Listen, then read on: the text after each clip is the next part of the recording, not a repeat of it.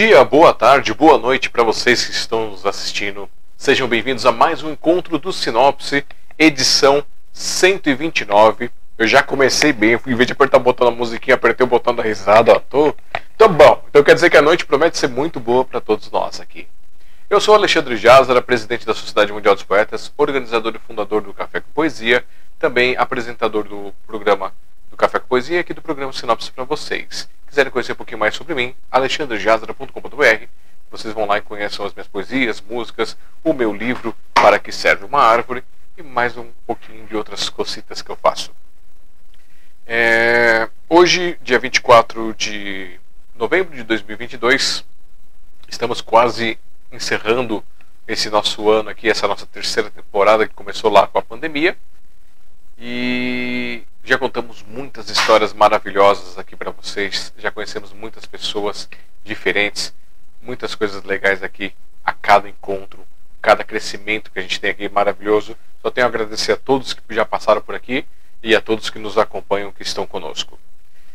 É, quiserem conhecer o nosso projeto da sociedade, vão ali em smdp.com.br ou então sociedademundialdospoetas.com.br vocês entram no nosso site, nosso site tem um link para as nossas redes sociais, aí vocês podem pegar, ajudar a gente de uma forma muito simples, pegando qualquer link nosso, compartilhando, espalhando por aí, ajudando a gente a encontrar cada vez mais caminhos, se inscrevendo nas redes sociais, seguindo, comentando, deixando like, deixando dislike, fazendo todas as interações para que juntos possamos fazer uma sociedade dos poetas cada vez maior e fazer esse projeto como o Café com Poesia, que são projetos que não tem nenhum fundo, nem privado, nem público, ele é feito com um tempinho que eu reservo do, do, meu, do meu trabalho, então eu trabalho por conta, faço algumas coisas, e aí eu reservo um tempo para vir contar essas histórias para vocês aqui no Sinopse e para fazer o nosso encontro lá todo último sábado na Biblioteca Hans Christian Andersen, que vai acontecer agora nesse sábado lá no Tatuapé, do meio-dia às duas horas. Mas vamos deixar de enrolação. É, de um centavo a um milhão, você manda no contato arroba smdv.com.br, que é o nosso Pix. E aqui no ebook.smdp.com.br vocês conhecem o nosso projeto do Publixe, a nossa coletânea de coautores. E vamos lá para essa noite começar. É, quero convidar aqui para vocês na tela é, que vocês recebam com muito carinho, com muita alegria. Ela, Elisa Amaral Martini.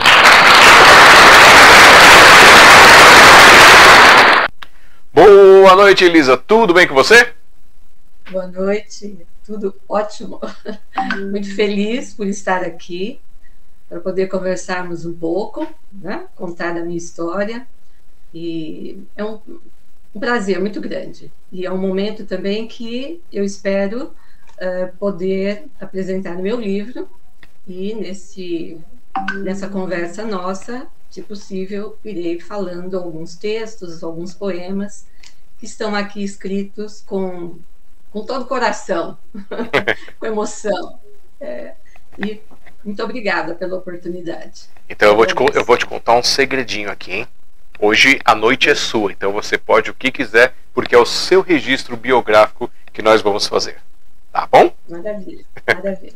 então, para a gente começar a esquentar aqui o nosso bate-papo, começar acertar algumas coisinhas aqui, eu ir fazendo as minhas anotações enquanto você vai contando. É, conte para nós, em até dois minutos, quem é Elisa Amaral Martini. Bem, eu sou uma sonhadora. Pelo meu próprio livro, título do livro, Viver para Sonhar e Amar. Eu tenho uma alegria muito grande de viver, dou um sentido para a vida, para as pessoas que convivem comigo, é, assim um sentido de carinho, de troca, de amizade, e, e eu sempre vivi, na, na, maioria das vezes, de bem com a vida. A gente tem problemas, com, é, todo mundo tem, e procuro contorná-los, mas é, no meio de tudo isso, viver bem é o meu objetivo. E deixar para os meus netos, meus amigos, né? deixar algo que possa servir de exemplo de uma vida boa, uma vida alegre, uma vida feliz. E é isso aí. Sempre gostei muito de lidar com as pessoas, fui professora há muitos anos, convivi com muitos alunos, aprendi muito com eles. E, então é isso. Hoje estou curtindo a minha maturidade e de uma maneira muito tranquila e bem feliz e agradeço a Deus por essa oportunidade de viver e ter um ciclo de amizade muito grande. E agora conhecendo você, posso aí mostrar alguma coisa dos meus registros sonhadores. Muito bem, então vocês conheceram um pouquinho sobre a Elisa Amaral Martini, que ela trouxe para a gente das suas artes aqui a pintura em tecido, bordados, tricô, crochê e o livro dela também, que ela vai contar para a gente um pouquinho daqui a pouco.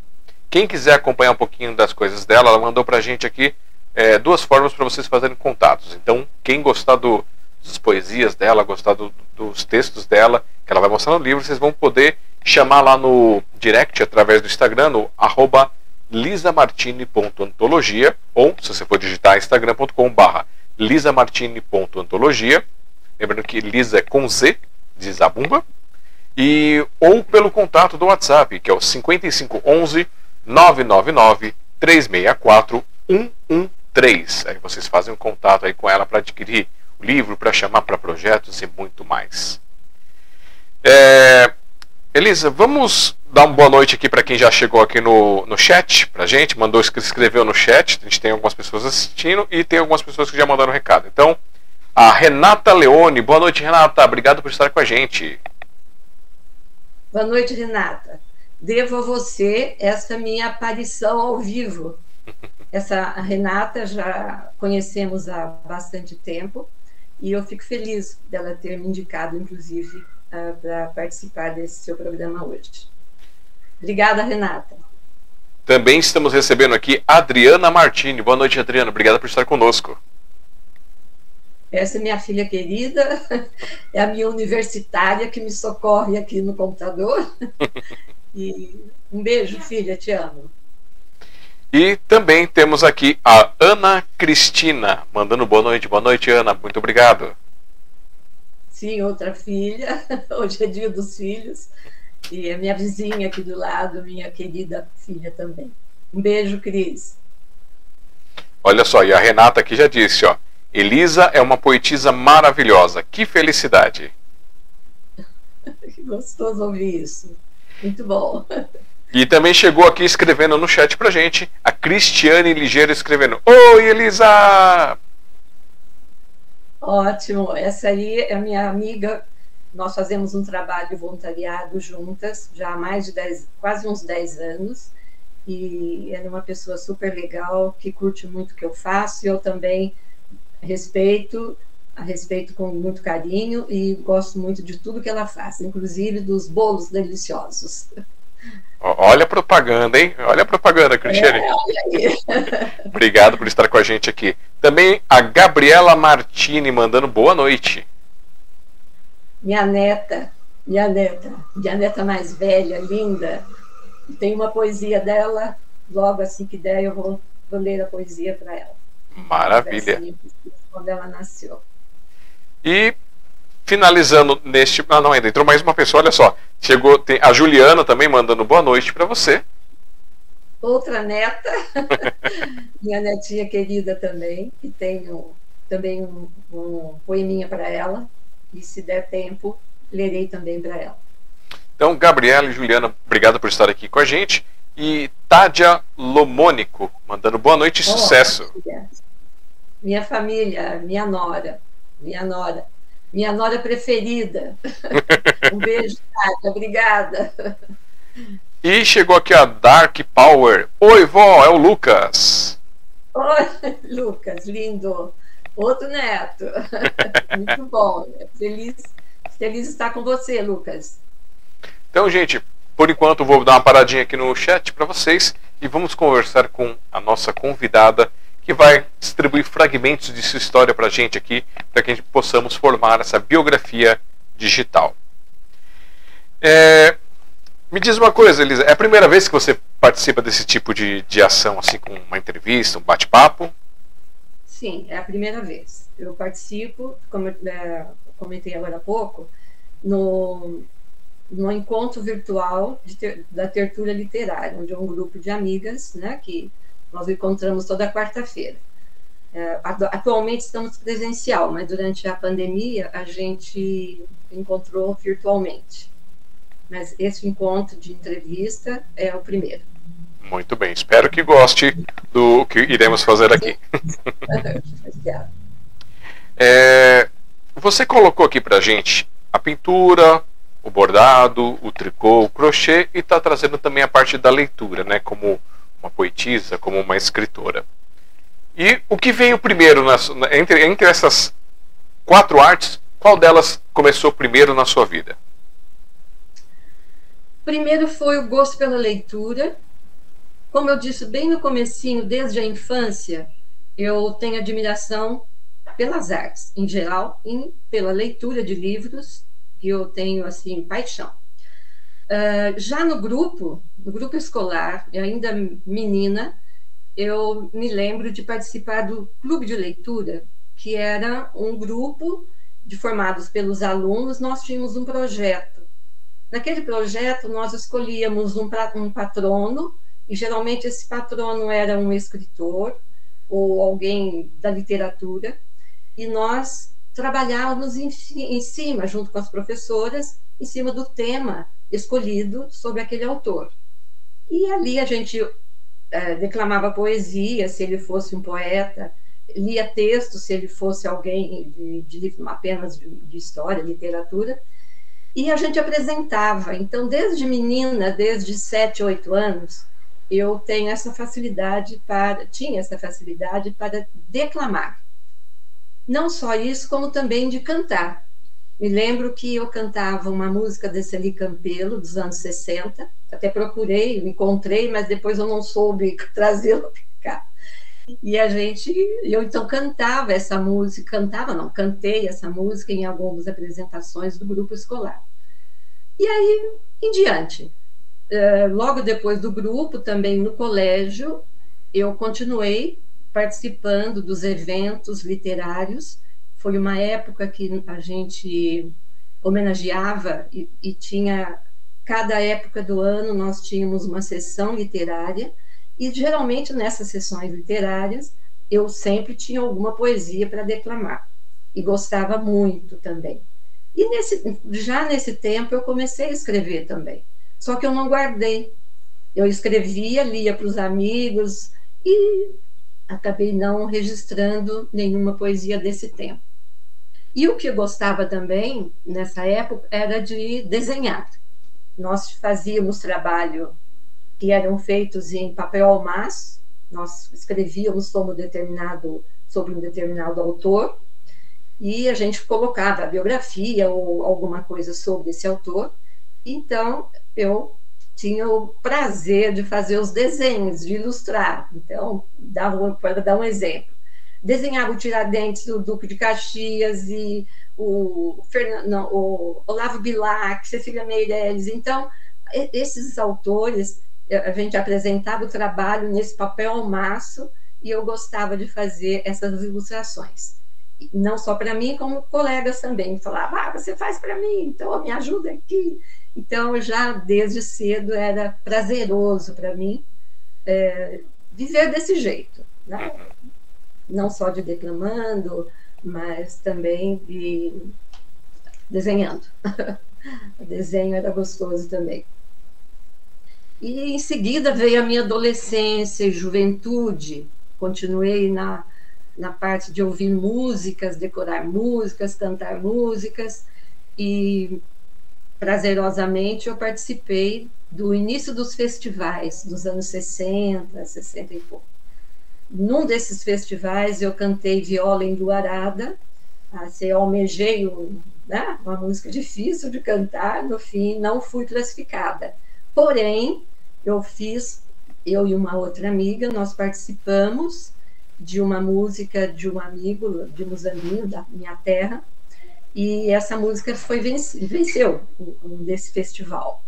E eu, como ali participava, cantava junto. Nós viemos a São Paulo, gravamos um disquinho, aqueles pequenos, é, 33 rotações. e a música, se não me engano, é o Guerreiro. E, e até homenageei o Martimiano, que fez a música e a letra. E foi muito bonito esse, esse momento de vivência de música, de interação, de muito, assim, muita socialização e muito prazeroso, muito alegre. Então, essa parte de adolescência, infância, juventude, adolescência foi bem marcante para mim. Na minha cidade também nós tínhamos uma rádio, rádio rural, e nessa rádio rural eu participava de um programa da tarde, junto com, juntamente com um, um, amigo, professor de francês, José Antônio, e infelizmente falecido, e essa programação é, ia das quatro às seis da tarde, se não me engano, e a gente lia notícias da cidade, é, comentava algumas coisas a respeito de pessoas que queriam fazer parte, é, transmitir algo, alguma coisa para a cidade, né, algumas notícias, e a gente é, também era um jeito de apresentar as músicas, né, gravações de música e tal e era e eu gostava muito disso, de participar desse programa da rádio.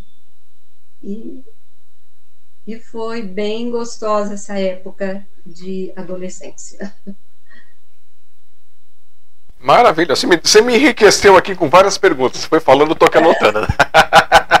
e o pessoal tá babando aqui no chat, é, se admirando porque, como é. eu falo, gente, vocês já viram, né? O pessoal vem pra cá, não, eu só faço isso, aquilo. Aí a gente conversa, conversar e começa a brotar as artes que estão escondidas. Então a gente faz é essa maldade. é, deixa eu só fazer uma última anotação aqui. Perdi o fio da meada. Bom, depois, se eu lembrar, eu coloco aqui.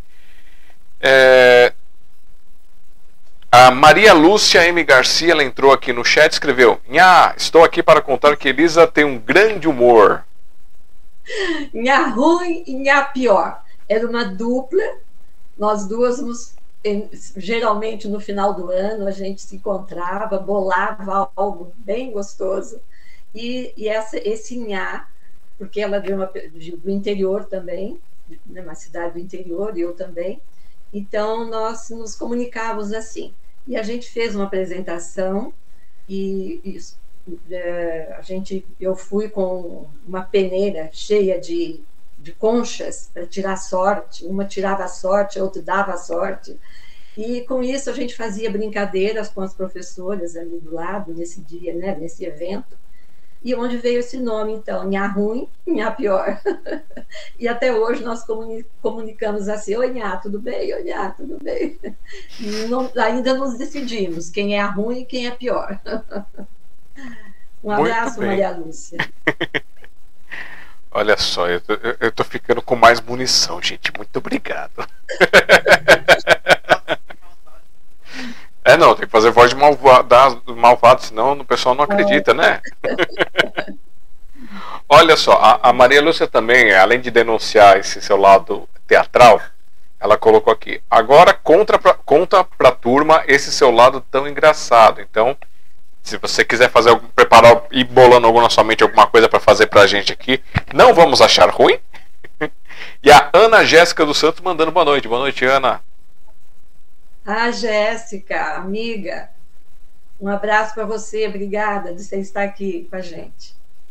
E a Gabriela escreveu: Quantos talentos!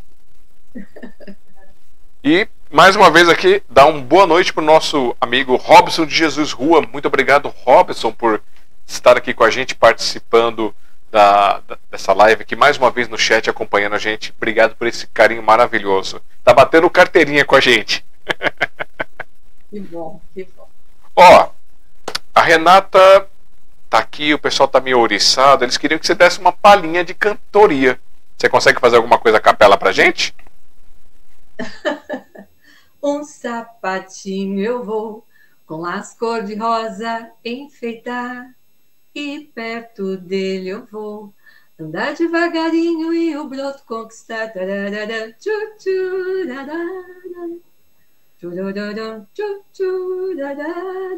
minha ruim, Lembra disso, minha Rui? 1960, Celi Campelo. Então, como eu estou nessa parte aqui, me veio agora Celi Campelo.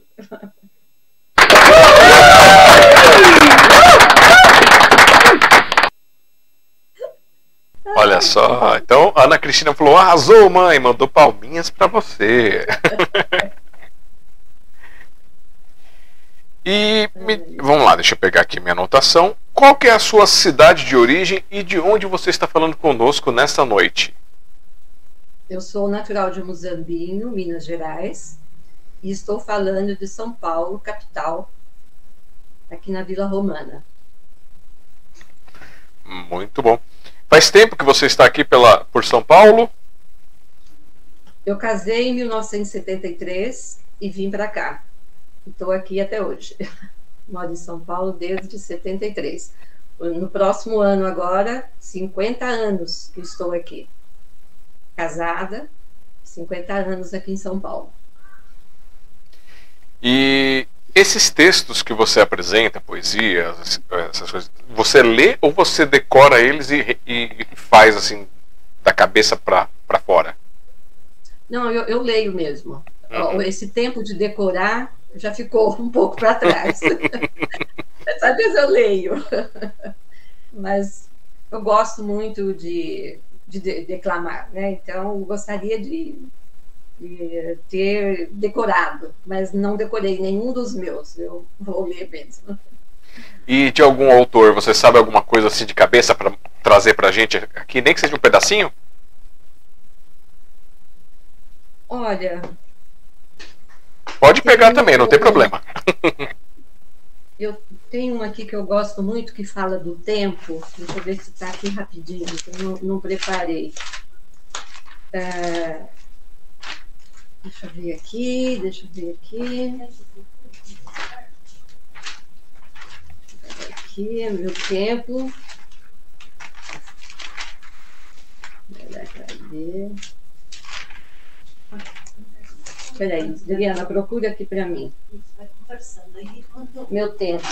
Carlos Drummond de Andrade. Você quer, você quer, então, quer trazer então uma das poesias que você falou que ia ofertar para as netas? Ah, vou, vou falar primeiro, então, o da Gabi, que ela é a mais velha, a da Gabriela. Gabriela. Vamos lá.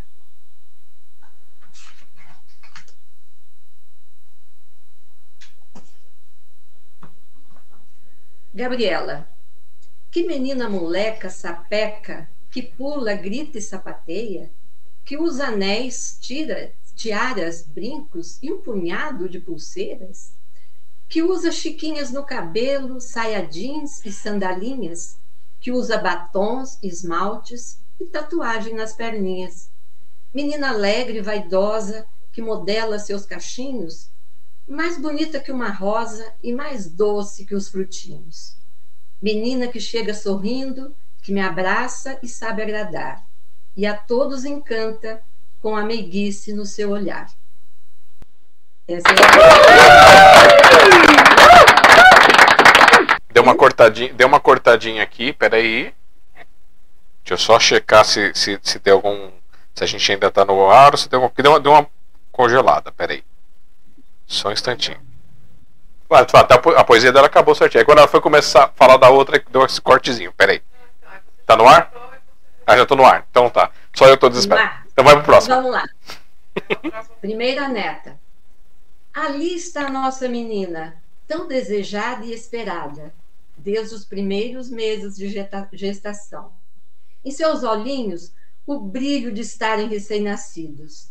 Na face, a mistura perfeita dos traços marcantes do papai e da mamãe. Ela é a primeira neta dos Martini e a primeira neta dos Lomônico. No semblante dos familiares, a certeza de que há nela um pouquinho de cada um de nós.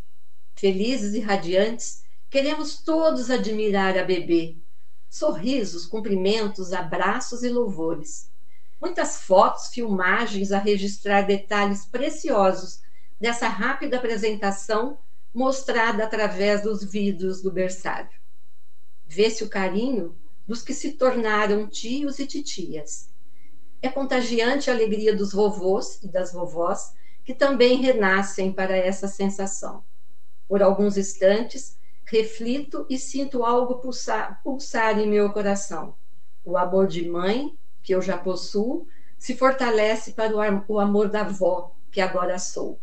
Nessa fase, novo amor e nova emoção. Seja bem-vinda, minha neta. Deus abençoe, Gabriela.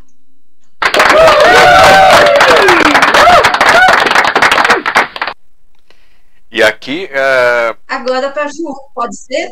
Pera, pera deixa, eu só, deixa, deixa, eu só fazer um comentáriozinho aqui do pessoal. É. A Cristina Ligeiro mandou um monte de palminhas. É, a Ana Cristina escreveu lindo demais. A Gabi, o poema e a vovó. E a Gabriela escreveu lindo demais, vó. Amei, tão talentosa e coraçõezinhos. que bom. Então agora, posso passar para a segunda neta? Pode, à vontade. Então vamos lá para Juliana. Seu sorriso me comove, seu olhar é uma carícia, seu abraço me agrada e seu beijo é uma delícia. Seus dentinhos branquinhos são quatro e bem bonitinhos. Sua fala balbuciada é como ouvir os anjinhos. Vovó fica emocionada ao ver no seu rosto rubor Vovô então só dá risada e a trata com muito amor. Essa menina fofinha que começa a engatinhar já é muito espertinha e sabe a família agradar.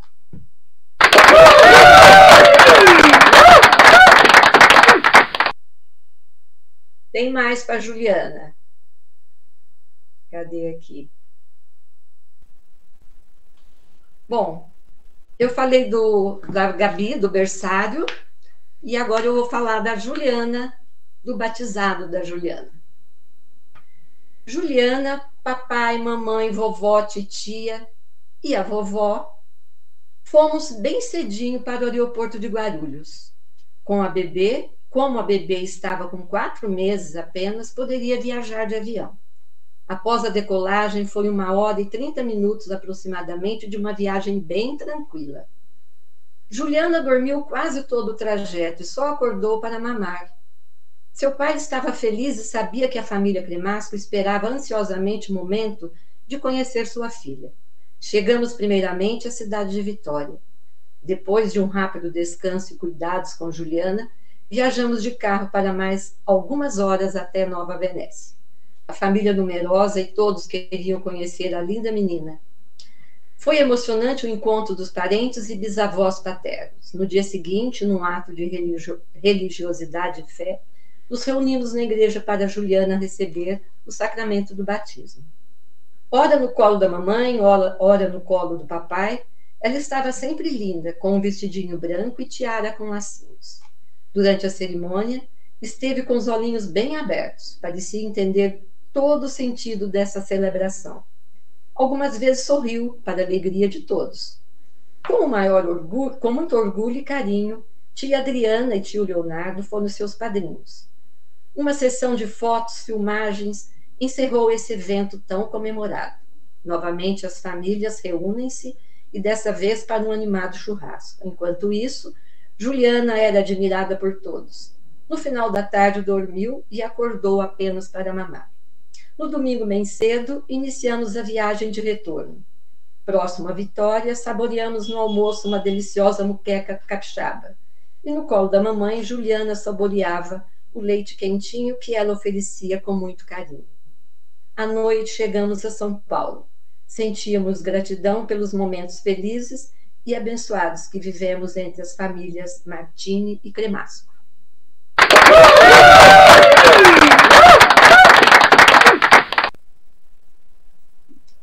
Muito bom.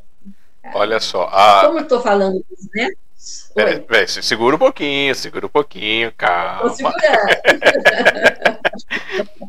Vocês veem que a, as poesias aí do livro dela, que ela trouxe pra gente, mostra pra gente a capa do livro, porque a gente tem que, tem que vender esse livro. Vamos lá. Viver para sonhar e amar. É, pelo que eu estou entendendo, é uma narrativa da sua história em forma de poesias e, e, e versos poéticos. Certo.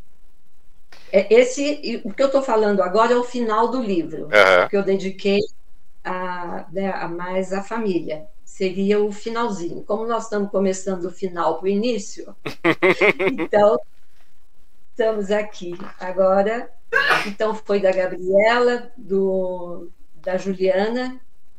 Ó, a, a, Juliana, a Juliana disse aqui, ó, te amo muito, vó, obrigada pelo carinho. obrigada, Ju. Chegou aqui pra Bem, gente também, ó, a Elisa mandando boa noite para você. Boa noite, Elisa, obrigado por estar com a gente. E a Ana Cristina escreveu: Essa vovó é muito carinhosa e talentosa. Um exemplo para todos nós. Coraçõezinhos e aplausos. Agora, o Lucas, irmão da Gabriela, também tem um poema para ele. Para o Lucas. É um menino, é um menino, a mamãe anunciava, e os olhos marejados do papai expressavam o que já, desejava. Foram nove meses completos, dia a dia, uma preparação e carinhosamente mamãe doava alimento, amor e dedicação. Quando souber, soubemos que você se preparava para nascer, ficamos muito felizes e desejosos de o conhecer. A família em expectativa reunida na maternidade contava um a um os minutos que viraram uma eternidade. De repente você surgiu, em uma manta enrolado, como um rei em seu trono, a todos foi apresentado. Através do vidro do berçário encantava cada um de nós. Entre os olhares carinhosos era o xodó dos tios e avós. Pele branquinho e loirinho, rostinho calmo e singelo, eram só elogios que se ouvia, entre todos é o mais belo. Na face, uma mistura perfeita dos traços da mamãe e do papai. Seja bem-vindo, meu neto. Peço, Deus o abençoe.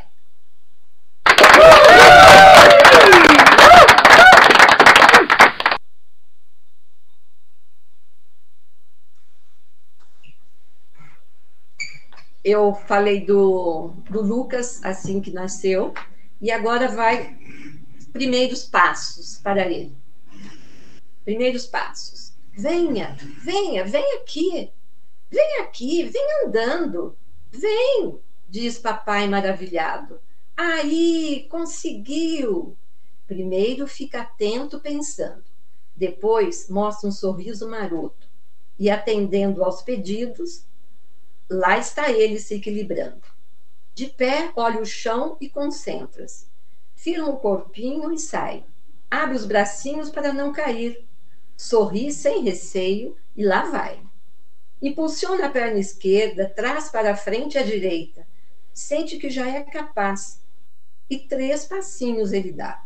Aceita um apoio imediatista e recebe um abraço apertado. Entre os aplausos e elogios, sorridente mostra, mostra, sua, mostra sua conquista. Percebe que está sendo filmado. Via internet, a família inteira o vê. E nesse esse momento inédito, um CD já está gravado.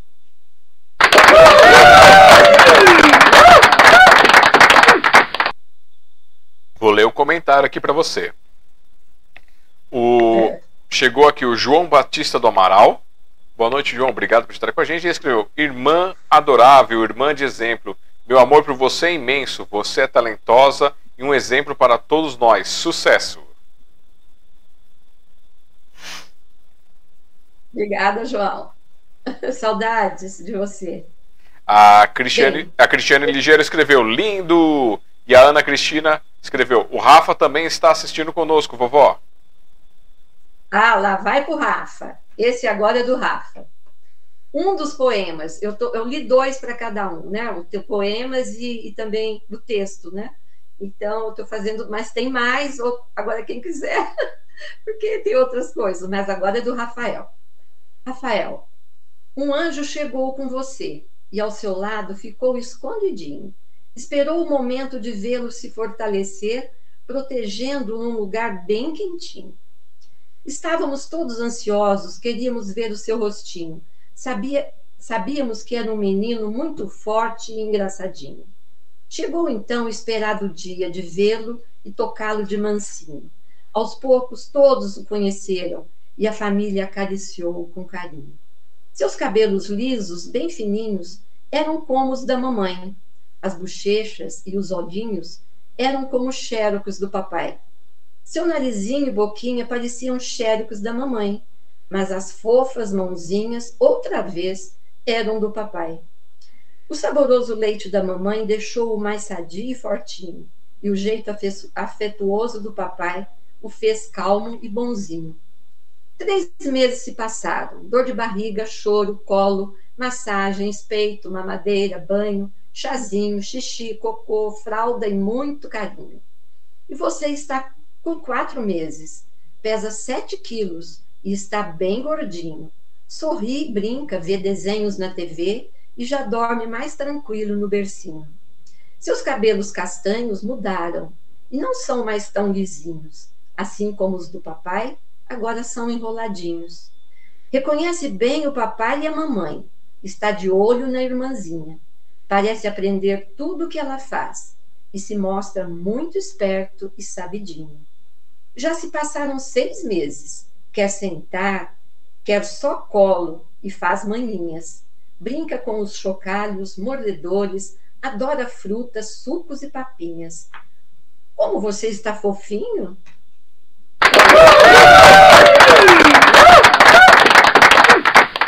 Então vamos, vamos fazer uma pequena pausinha aqui nesse, nesses textos, que eu quero que você diga pra gente que ano que foi o lançamento desse, que foi impresso, né? Porque você não tinha feito o lançamento ainda. Então qual foi o ano da impressão do livro? O livro foi editado em 2021. 2021. E A hoje. 2021. E hoje, onde as pessoas conseguem adquirir esse livro? Pela editora, pela Alprint Editora, e tem também pelo é, Amazonas, Amazon. Tem o Amazon. É, É, tem, tem pelo Instagram também, posso é, conseguir o livro. E tem alguns, tem, se não me engano, tem outras livrarias, tem algumas livrarias que também têm esse livro. E pela internet, algumas amigas também compraram. Americanas ou Magazine Luiza, uma coisa assim, eles também já adquiriram. Então, é, vou pedir depois para você mandar o link lá da Amazon para a gente poder colocar na descrição para o pessoal ter acesso.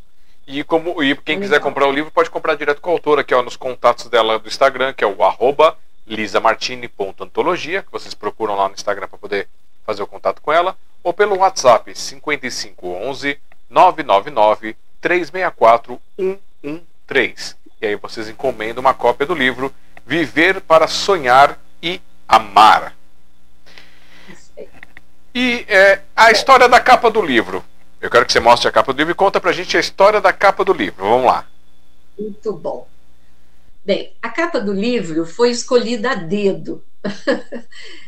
Eu pedi para a pessoa que fez a edição que colocasse fotos. E eu preferi fotos para dar assim, um sentido mais claro daquilo que eu queria mostrar. Eu vou começar aqui embaixo. Tem uma, um, uma foto em preto e branco.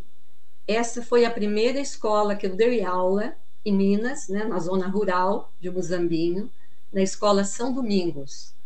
Eu vivi esse tempo de, de professora, né, início de carreira, por dois anos, quase três anos. E foi um momento assim maravilhoso na minha vida. Aprendi muito com eles adorava ir para a roça, muitas vezes ficava a semana toda dando aula para aquelas crianças maravilhosas. Tenho muita saudade desse tempo. Então, a primeira escola que eu dei aula. Em seguida, eu tenho a igreja de Muzambinha. Eu, eu sou uma pessoa de muita fé. Eu confio, tenho fé e confio em Deus. Eu acho que há um ser maior aí tomando conta da gente. E essa igreja sempre teve um significado muito grande para mim. Eu, como saí de Muzambinho em 73, então eu tenho saudade do tempo que eu frequentava a igreja, que eu ia à missa. Então isso me fortificou muito e eu quis que ela, que a igreja tivesse aqui bem na capa do meu livro. Aqui paralelo nesse sol aqui entardecer é uma foto tirada da sacada do meu apartamento que eu tenho, felizmente, graças a Deus, um apartamento em Bertioga. E esse é o cenário que eu tenho toda tarde. Eu enxergo o pôr do sol maravilhoso. Então ele teria que estar aqui. Do lado tem, aqui em cima, tem a parte também de Bertioga, que é um lugar, um refúgio para nós, maravilhoso, um paraíso, que é a foto do mesmo, tirada do mesmo local aqui da minha janela, e é o amanhecer. Eu não vejo o amanhecer, mas é uma foto de manhã que eu vejo de manhãzinha. Aqui em cima são as orquídeas que eu tenho em casa já há mais de 12 anos, nesse mesmo lugar, desde quando eu mudei para essa casa que moro hoje. Eu coloquei uma muda de orquídea no, nesses coqueiros e elas florescem todo ano. Inclusive, elas são homenageadas aqui no meu livro. Então, elas teriam que estar aqui. E aqui embaixo, uma quaresmeira. É uma árvore muito bonita que tenho na, próximo aqui da minha casa, que também presta uma homenagem para ela, pela sua magnitude. Então, eu quis homenagear também a natureza, é, colocando esses, essas fotos que foram muito significativas para mim. Por isso, ilustrando aí. Muito bom. É, o pessoal já está aqui, ó. A Cristiane Ligeiro escreveu: Eu ganhei o meu autografado. Uhul! E a, e a Renata Leone, ela escreveu aqui, ó. Elisa, tem um poema muito interessante, o Viajar, da página 78. Eu vou ler para a Renata.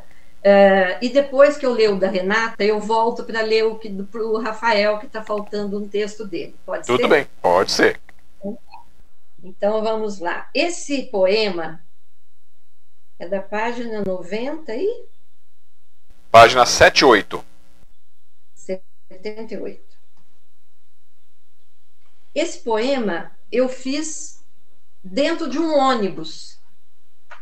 Quando eu estava viajando, eu fui visitar uma tia que estava doente e fui de ônibus.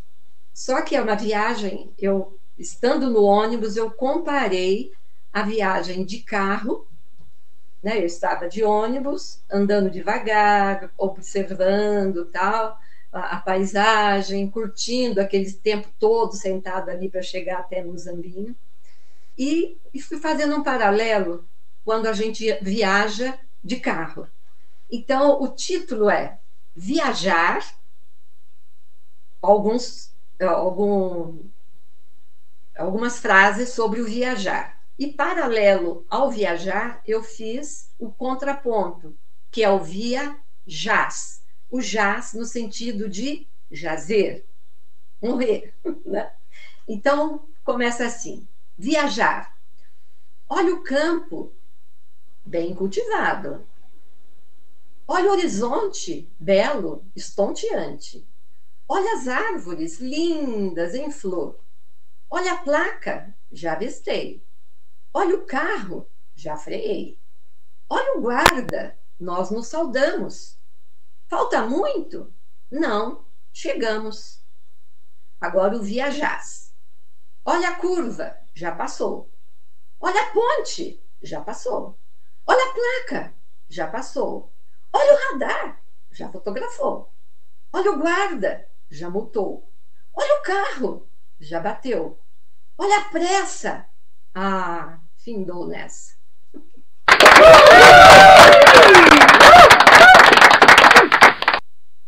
Então, ele é bem, não sei se vai dar para ver, mas é um contraponto, né? Daquela viagem gostosa uhum. e da outra estressante. é. Bem, então vamos lá para identidade, para o Rafael. É um texto também, não é muito grande, mas é um texto. Rafael acordou cedo e, como de costume, tirou todos da cama usando seu refrão inconfundível. Papai, mamãe, já é dia.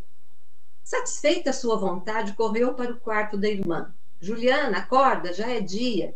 Ele sabia que logo após o café da manhã, iria com seus pais e, sua, e com sua irmã a um lugar diferente para fazer sua carteira de identidade. Não havia entendido muito bem o que era essa tal carteira e estava ansioso. Procurou arrumar-se sozinho, escolhendo a camiseta do Batman e a bermuda de Hot Wheels. E seus tênis preferidos. Após os últimos detalhes de, ori de orientação familiar, estava prontinho. Rafael entrou no carro rapidamente. Ajudado pela irmã, sentou-se na cadeirinha e fixaram o cinto de segurança. Não queriam se atrasar para a importante causa do dia. E lá se foram para mais uma experiência nova. Chegaram ao cartório. Após os devidos protocolos, Rafael sentou-se ao lado de uma escrevente. Ela, com toda delicadeza, disse: Rafael, passarei uma tinta preta em seu dedinho para que você possa carimbar e deixar sua digital aqui em sua carteira de identidade. Farei isso porque você não sabe escrever o seu nome, não é? Para surpresa de todos, Rafael afirmou categoricamente: Eu sei sim, eu sei escrever meu nome. A escrevente, muito admirada, completou: Então, você quer escrever o seu nome? Tem certeza? Eu sei, eu quero. Mamãe, papai e Juliana concordaram com ele. Nesse momento muito decidido, Rafael pegou a caneta e escreveu na linha indicada R-A-F-A-E-L. Rafael, em letra por, é, é, de máquina, né? Todas as pessoas que presenciaram esse fato ficaram admiradas pela desenvoltura e firmeza daquele menino de quatro aninhos. Sua carteira de identidade ficou linda, sui generis. Esse é o nosso decidido Rafael.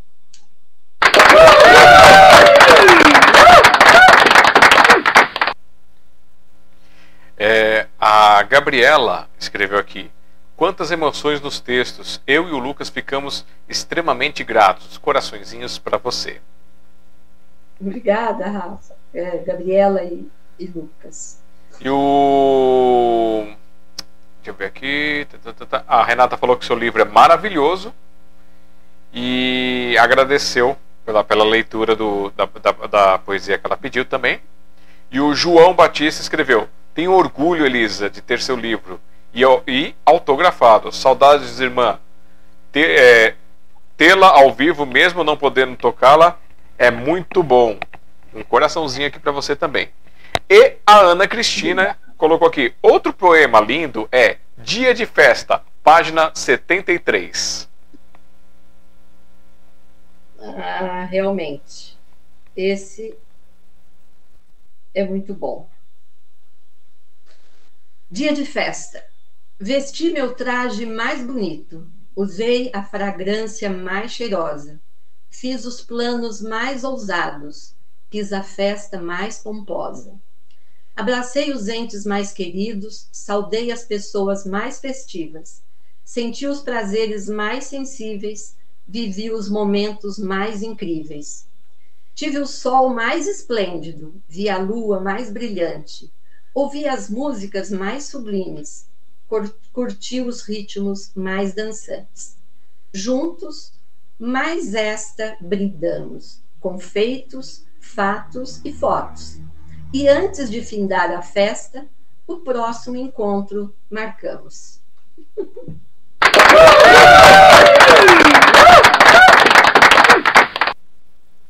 Ó, para a gente dar um clima pro pessoal, segurar um pouquinho aí as poesias, porque você vai poder falar quantas você quiser, não tem problema nenhum. É, você falou que você foi professora, né? É, fez, atuou como professora. Que tipo de professora? Como é que era essas, quais tipos de aulas que você dava? Conta um pouquinho desse momento da sua vida pra gente. Então, eu fui professora de ensino fundamental. Eu tenho pedagogia com especialização em orientação, é, orientação educacional e supervisão. Mas eu preferi, mesmo porque eu tive três filhos, e para mim era difícil trabalhar o dia todo. E se eu optasse por um curso assim que me exigisse mais, o dia todo, né, de manhã e à tarde, eu não daria conta. Então, por isso, eu acabei ficando prazerosamente com o ensino fundamental mesmo. E no ensino fundamental, eu dei aula de todas as matérias, como é até hoje, né? menos de inglês, artes, que, que não, mas dei aula e para o ensino fundamental, de primeira a quarta série. Também dei aula para o prezinho, quando eu vim para São Paulo, eu trabalhei na escola, uma escola particular, montessoriana, fiz um curso de Montessori, Piaget, Vygotsky, e trabalhei 17 anos nessa escola. Dei aula para o infantil e pré. Então, foi um tempo assim de, de muito conhecimento, muita experiência maravilhosa. Depois dessa escola, eu passei para uma outra, também particular, e onde trabalhei mais 17 anos, aí mais no, no ensino fundamental. Então, a primeira foi um pré-primário, maternal, agrupadas as séries anteriores ao fundamental, e depois os outros 17 anos num colégio onde eu ministrava aula para o ensino fundamental, de primeira a quarta série. E nesse tempo eu gostava muito da, né, de ministrar as aulas, mas também, é, sempre que possível, eu criava contos e poesias com os próprios alunos, incentivava. Muitas vezes eu lia, falava: olha, agora vocês fazem poesias, vamos fazer, né? Aproveitando, às vezes, alguns momentos mais livres do, do conteúdo daquele currículo todo. E eu sei de alunos que gostavam desse, desse momento, né? É, e, inclusive, uma aluna, depois de um tempo, eu fiquei sabendo que ela tinha lançado um livro de poemas. Eu fiquei muito feliz com isso. Então, a minha experiência profissional foi de ensino fundamental, de primeira a quarta série, com muito gosto, com muita honra. Então, gostava muito dos pequenininhos. Com certeza. Era muito bom alfabetizar. Era muito gostoso. E você lembra de alguma história assim que que te inspirou a escrever alguma coisa assim de, dessa época com os pequenos? Na escola? Isso. Eu eu uh, escrevi inclusive encontros do CRB.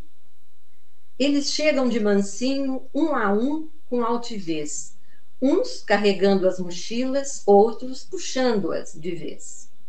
Passam pelos corredores e descem as rampas com alegria, trazem consigo a certeza de serem felizes mais um dia. O encontro com os colegas é uma festa diária, com falas, risos e até discussões. Efervescentes, vibram com as emoções.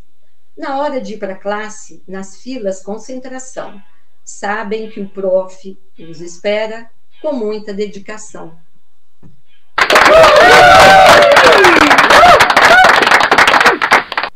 Outro tópico que você trouxe aqui pra gente, eu vou explorar todas as suas artes, já que você abriu mais artes para mim. você falou é. de desenho, que você gostava de fazer os desenhos, tudo.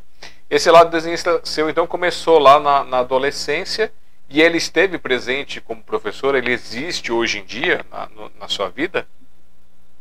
Então, teve o, como eu leio bastante através da tertúlia literária, a gente pensou em fazer um livro ilustrando. A gente leu uh, um livro da Marina Colassante, e onde ela faz um, a história dela.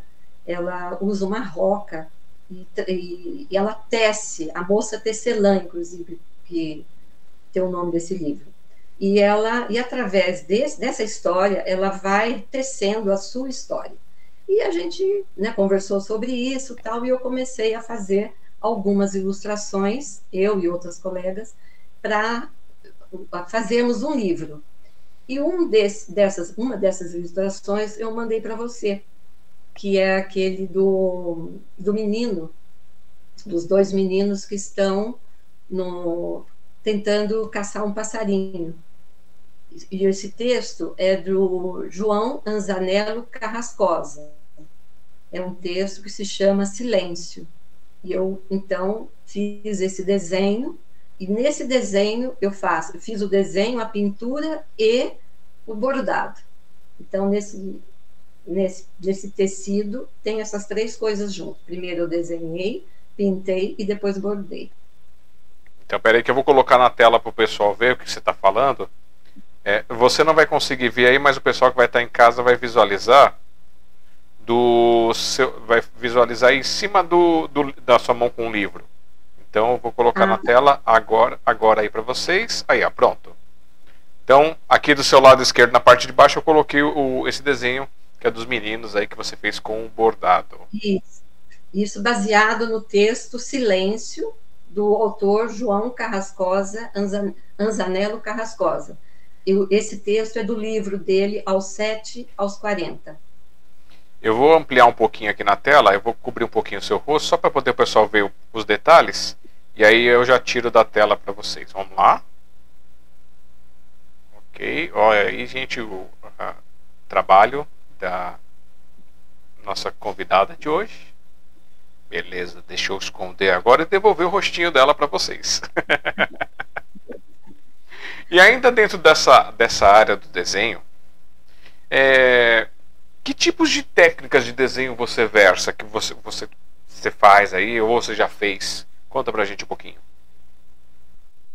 Bom, geralmente é, é, a, é a, técnica mais simples possível. Não tenho, não é sofisticado, não fiz curso, não, não tenho nada assim que eu possa dizer, olha, esse é melhor, esse não dá muito certo. É mesmo o, lápis, o sulfite e vem aquela, uh, como se diz, aquela imagem, né? Aquela vontade de desenhar sobre algo então, e ali eu desenho, depois eu passo isso, essas últimas vezes que eu desenhei, depois passando isso para o tecido, né? E eu fiz um outro, uma, uma, outra ilustração que eu não mandei aí também, do que eu li o livro A Peste, do Albert Camus, na época da pandemia, e foi um dos textos que eu, é, dos textos não, baseado nesse, nessa história, né, do, nesse romance, eu fiz uma ilustração também, da mesma maneira, desenhando, pintando e depois bordando. Fiz um da Clarice Lispector, das Águas do Mundo. E essas suas artes, o pessoal encontra lá no seu Instagram? Você colocou essas fotos desses trabalhos lá?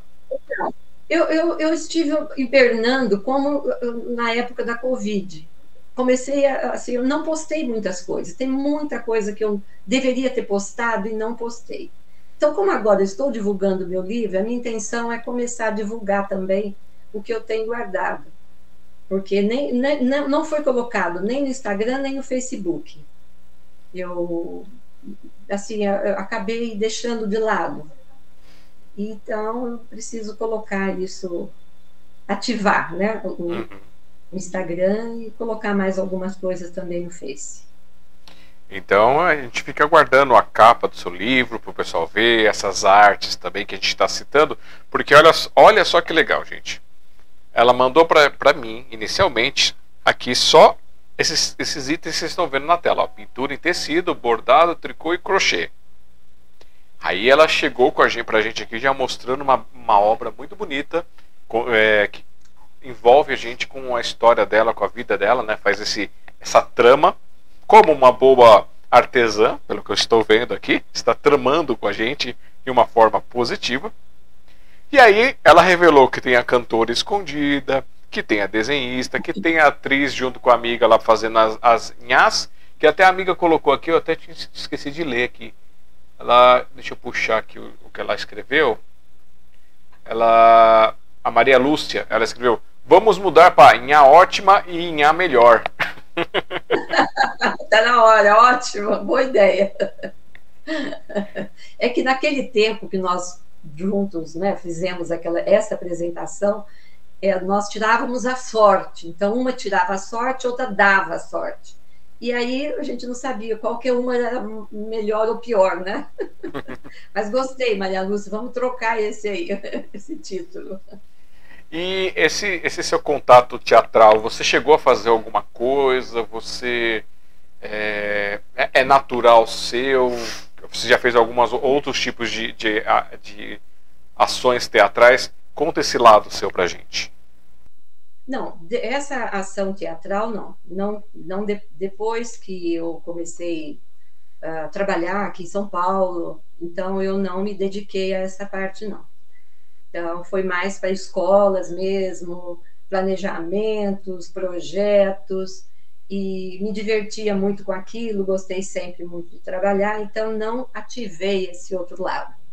Ele está né, vivo, mas hibernando. Não, não trabalhei a parte do teatro, não. E você tem vontade de resgatar esse seu lado teatral? Olha, eu já faço tantas coisas que eu acho que eu, nos grupos que eu participo, por exemplo, lá do, onde eu sou voluntária e onde eu tenho o, o grupo da, da tertúlia, de um jeito ou do outro eu sempre acabo fazendo alguma coisa. Na tertúlia, outro dia, nós estávamos lendo um texto e do meu pé de laranja lima e o Zezé junto com o, o, o, rapaz que vendia disco começou a cantar uma música. E ali foi de repente eu estava cantando a música junto com as moças lá com as meninas senhoras que né? Então é assim eu, eu sempre procuro de uma maneira ou de outra a, acabar trazendo esse meu lado tanto do lado do teatro como do lado do humor Inclusive, no, no, no voluntariado que eu faço, eu tenho no livro, eu escrevi três textos. Um deles é sobre a broinha de fubá, que acaba sendo um texto de humor também. A broinha de fubá, tem um outro também que eu escrevi, que está né, aqui também registrado. É... Deixa eu ver qual que é aqui. Deus, meus amigos. Aqui.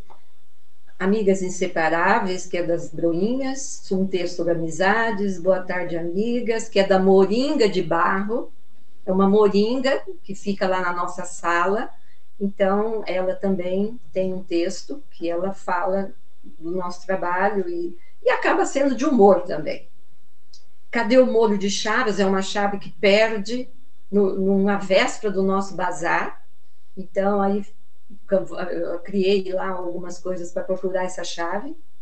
E também um poeminha sobre voluntárias, que esse é bem, bem legal, gostaria de ler, que é pequenininho. Deixa eu ver aqui. Ele é pequeno, mas tem um. Ele é grande pequeno e grande no entendimento, na sensibilidade. Voluntárias. A cada ponto, uma história. A cada história, um trabalho pronto. A cada encontro, uma ideia nova. A cada ideia, a cada nova ideia, um encanto. A cada olhar, um dizer aberto. A cada palavra, um acolhimento certo. Mãos seguras, maduras, persistentes, mentes livres, sadias e envolventes, agulhas, linhas, cores e traços, mulheres, tecidos, mimos e abraços. Gesto simples e intensa dedicação. Vê-se a alegria em cada doação.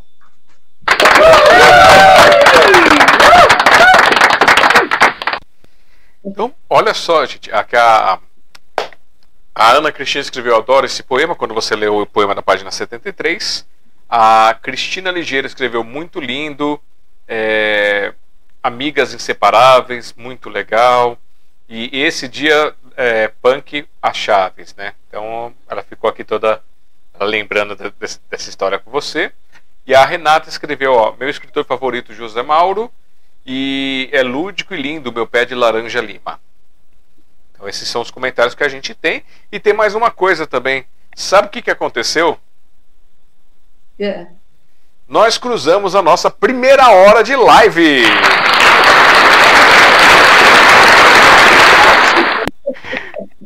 Hoje, bom, olha bom. só, hoje, 24 de novembro de 2022, recebendo a Elisa Amaral Martini, mostrando o seu livro, lançando o seu livro aqui com a gente de forma digital. Então, vocês que se interessaram, que já apreciar alguns dos poemas, vão lá, incentive a escritora. Pode, pode comprar diretamente com ela pelo Instagram, lá no arroba lisamartini.antologia ou no contato do WhatsApp 5511 999 364 113. E aí vocês encomendem suas cópias. Também vocês podem ir lá na Amazon encontrar, podem encontrar pela, pela Allprint. Então ajudem, incentivem os nossos escritores contemporâneos para que possam cada vez mais divulgar. E outra coisa, quando você veio participar com a gente, aconteceu um, uma coisa, eu esqueci de falar para você. Quando a pessoa vem participar aqui, ela pega um vírus, e esse vírus não tem tratamento, não tem cura, não tem antivírus, que é o hashtag é. vírus do amor, onde você, agora que está contaminada, é obrigada a espalhar cada vez mais esse vírus através das suas artes, do seu amor, da sua alegria e dessas tramas maravilhosas. Bem-vinda ao hashtag vírus do amor.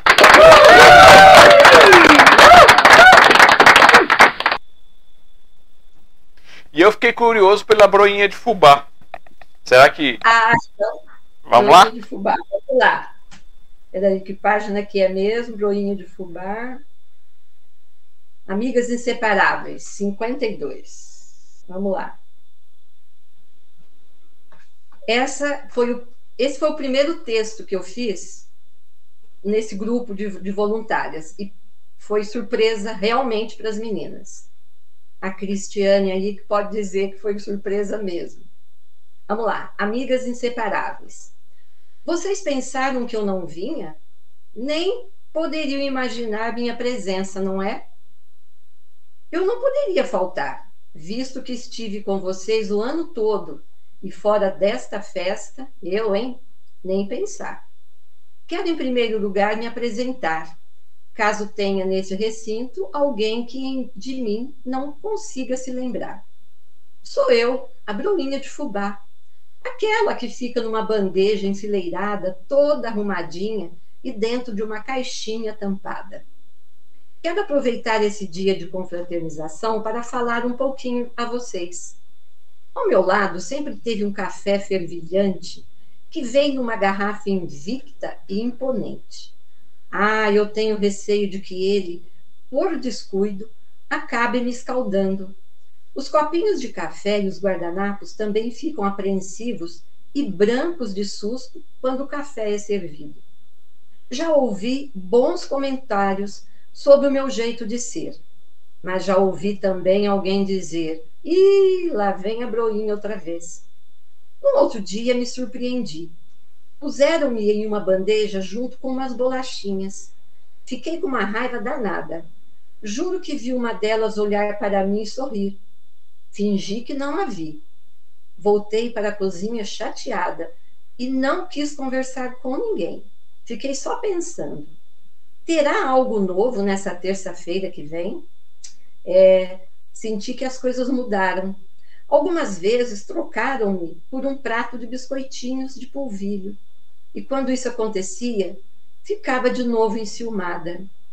Certo dia, lá, estava lá na sala com vocês, voluntárias, espiando o burburinho de sempre, quando ouvi um delicioso comentário. Hum, adoramos café com broinhas de fubá. Acho que ficaram com saudades de mim. E percebi que sou bem amada. Agora que já falei bastante, tenho algo para afirmar. É assim toda terça-feira. Sempre divertida reunião, com muita conversa e risada. Tristeza aqui não tem, não.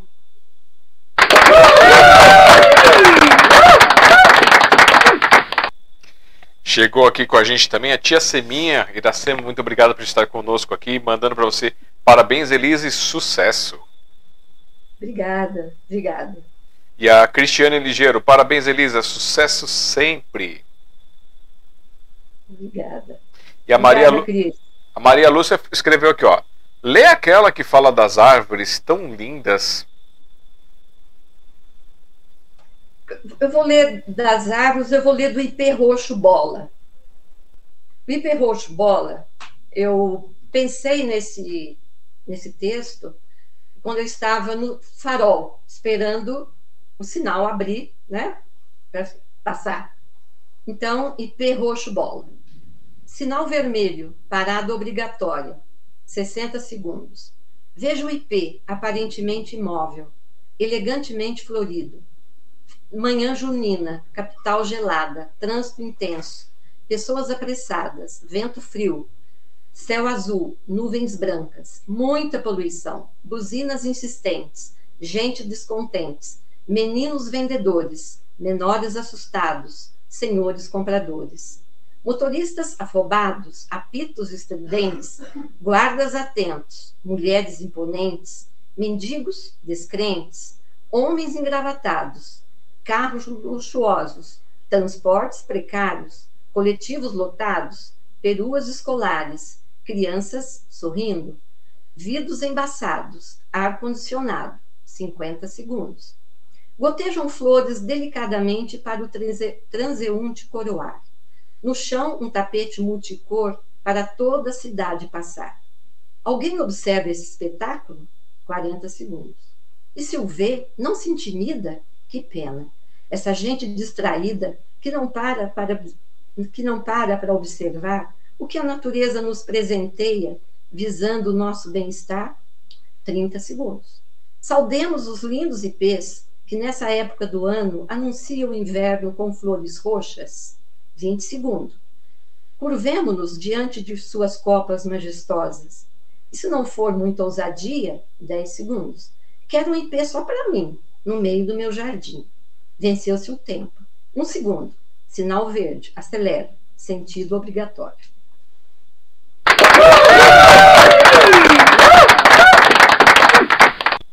E a Maria Lúcia, ela também escreveu aqui, ó. Mais habilidades da Inhá Elisa. Bolo de fubá, doce de figo, pãezinhos. Quer dizer então que você também é uma poetisa da culinária, é isso? Da culinária, isso mesmo. E tem um aqui que eu vou ler agora. Para Maria Lúcia. Onde está ele aqui? Bolo de cenoura. Receita de bolo de cenoura. Essa dá certo. É. 95. Receita de bolo de cenoura. Ajeito três cadeiras perto da pia da cozinha. Coloco três netinhos de pé nas cadeiras, em frente aos cobiçados ingredientes. É hora de lavar as mãozinhas. Dou uma colher para cada um. A farra vai começar. Juliana quebra o primeiro, primeiro ovo no copo do liquidificador e diz: Que nojo! Pega os pedaços de casca que caíram também. Gabi quebra o segundo ovo e diz: Eca! Tiro as cascas que se esfacelaram na pia.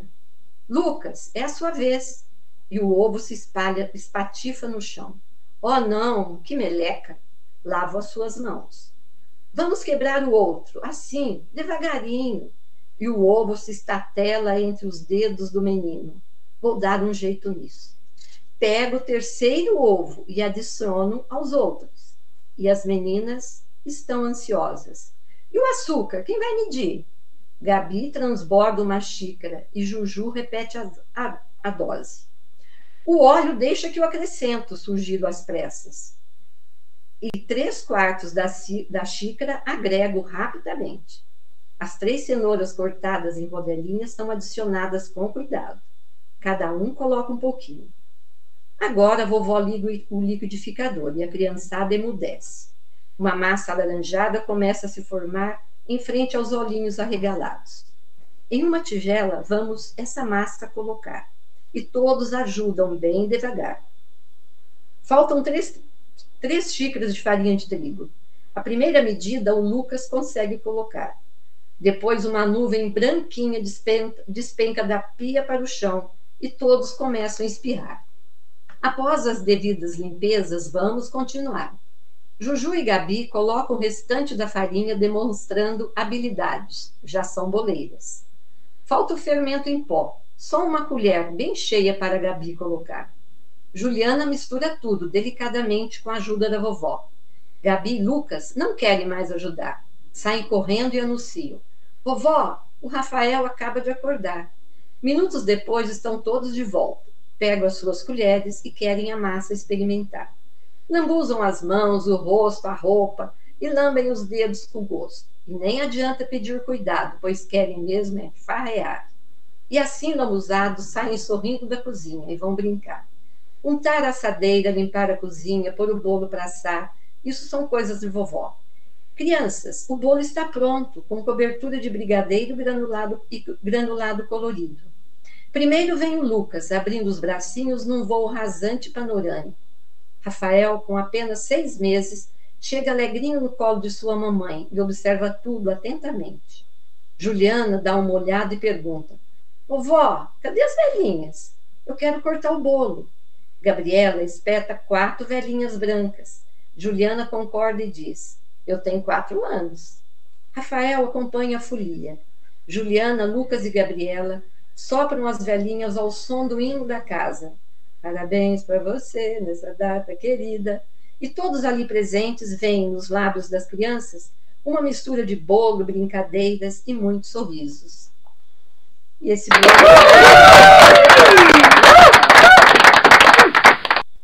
Todo bolo virava aniversário. a tia Seminha, ela comentou referente ao seu texto sobre a broa. Gosto muito de broa e agora lembrarei sempre de você. Que demais essa poesia. Parabéns. Ah, legal. E você me ativou uma lembrança que acho que nunca, em todos esses anos, eu tinha relembrado disso.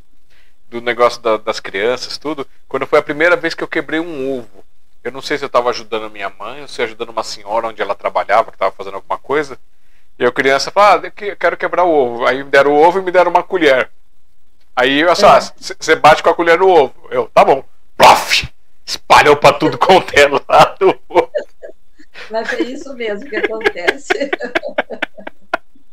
Lembrança boa, ah, muito eu... boa. É. O que mais que você separou pra gente aí que você quer mostrar para nós? Do seu livro, vamos lá pegar aqui, ó. É, eu vi, pelo que eu vi na capa, está escrito Costurando o Tempo, Viver para Sonhar e Amar, que foi é, editado em 2021 e lançado aqui com a gente hoje para todos vocês. Isso. Então, falando de árvore, eu tenho um poema que eu fiz sobre uma pitangueira que eu tenho aqui no muro, no quintal da vizinha. Então, essa pitangueira, ela, desde quando a gente veio para cá, ela, ela colhe muitos periquitos e também, é, como chama, os maiores papagaios, né? E, e é, é uma festa, principalmente quando tem as pitangas. E eu acho isso muito bonito, porque a gente acorda com aqueles periquitos, principalmente na época das pitangas, eles é muito legal. E eu, então, pitangueiras. Nos galhos que alcanço, só há pitangas miúdas, e nos galhos inatingíveis, as vermelhinhas e polpudas. São tantas nos galhos fininhos que chegam a tombá-los no chão. Para colhê-las requer destreza, tocá-las suavemente, senão Apinham-se nos galhos as rolinhas. Os sanhaços chegam cedinho, são os primeiros. Escolhem as frutinhas sem pressa e ali ficam saltitantes o dia inteiro. São seis horas, horário de verão. O ventinho suave da manhã embala singelas folhinhas e a brisa quase acordada borrifa gotículas nas tenras frutinhas. Os sabiás, com seus fortes gorjeios, avisam que estão chegando Pinçam frutinhas com o bico e voam faceiros, saboreando-as. No chão, um filhote, mostrando-se faminto, abre o bico, abre as asinhas e ganha com todo carinho um pedaço de pitanga bem docinho. Surgem também em família os bentivis e acordam os que ainda dormiam. Pousam nos galhos mais altos e avisam: Estamos aqui, bem te vi. São oito horas e aí é de arrasar. Chega o bando de periquitos. Vem de longe fazendo arruaça. No céu formam desenhos verde-amarelos, como uma esquadrilha sem fumaça. Lotam os galhos da pitangueira, deixando ainda mais verdinha. Bicam as frutas, fazem acrobacias, namoram, dispersam-se e voltam em revoada à tardinha. E neste tempo de pitanga, a, pitangue, a pitangueira o que seria? um spa, hotel cinco estrelas ou simplesmente uma hospedaria?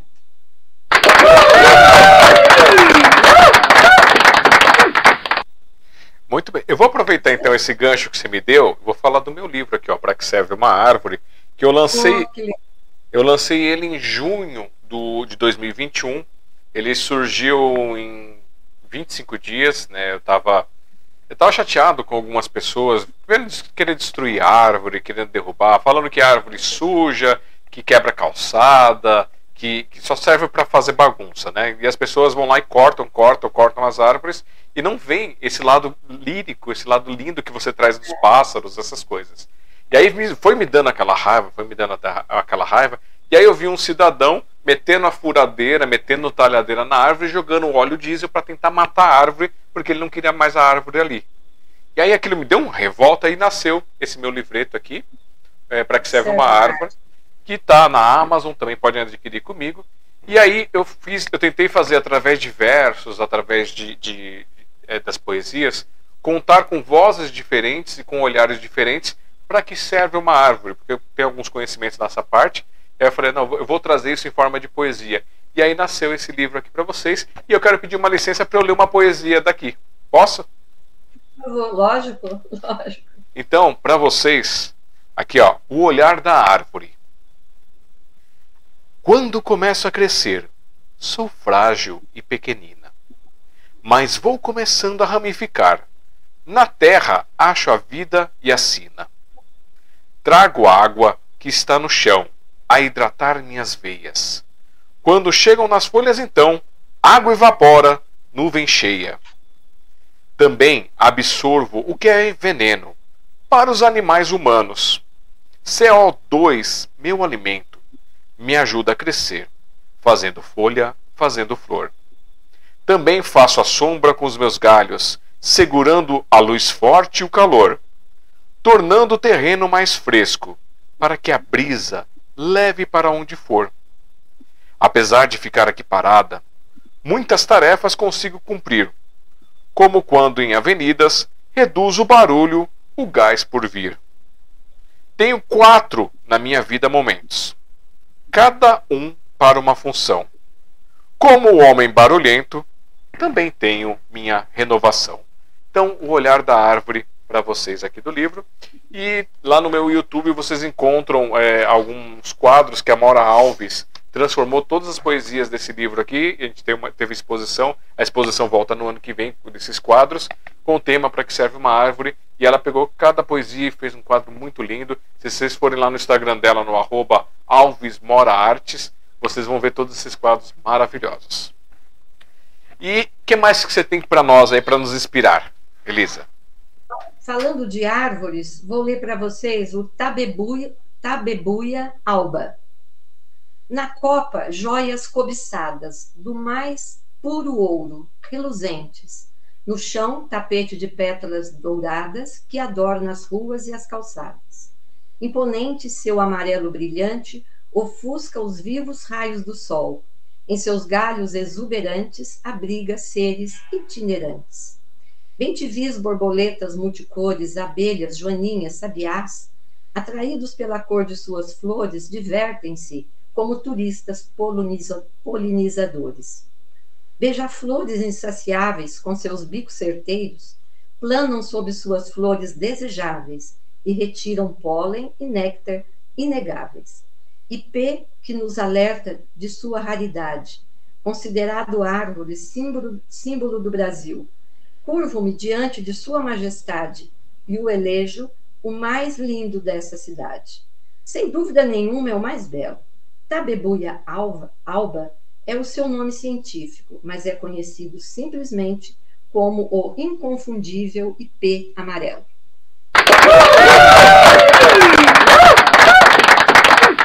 Aí, quando eu estava no magistério, fazendo magistério, uma professora de didática pediu que a gente desenhasse alguma coisa.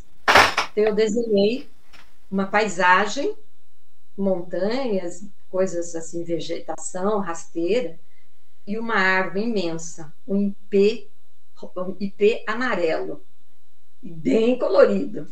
E fiz uma frase que eu não me lembro qual, entreguei o trabalho. Passado uns dias, ela falou: Olha, pelo seu desenho, você vai brilhar muito. Eu, então, falei, não vou esquecer disso jamais. Tudo que eu fizer é para brilhar. É isso aí, temos que então, trazer é o brilho, nosso brilho interno para poder ajudar a é, iluminar, é, às vezes, os dias cinzas, né? É, com certeza. Brilhar sempre para ajudar. Ó, a Renata, ela escreveu aqui. Elisa, qual seu poeta ou poetisa predileto e por que esta escolha? Bem, eu gosto da Clarice Lispector. Eu gosto dela porque eu acho ela ativa, é, firme, né, e que ela retrata coisas do tempo que combinam muito com os nossos nosso tempo atual. Né? Então a Clarice Lispector muito legal. O Carlos Drummond de Andrade é... Ah, tem, tem muitos outros, mas eu tenho um carinho especial pela Clarice, mesmo porque a biblioteca aqui é perto de casa, eu frequento e já li muitos livros da Clarice. E, inclusive, eu concluo aqui a minha biografia, né, que eu passei, com dois pensamentos dela.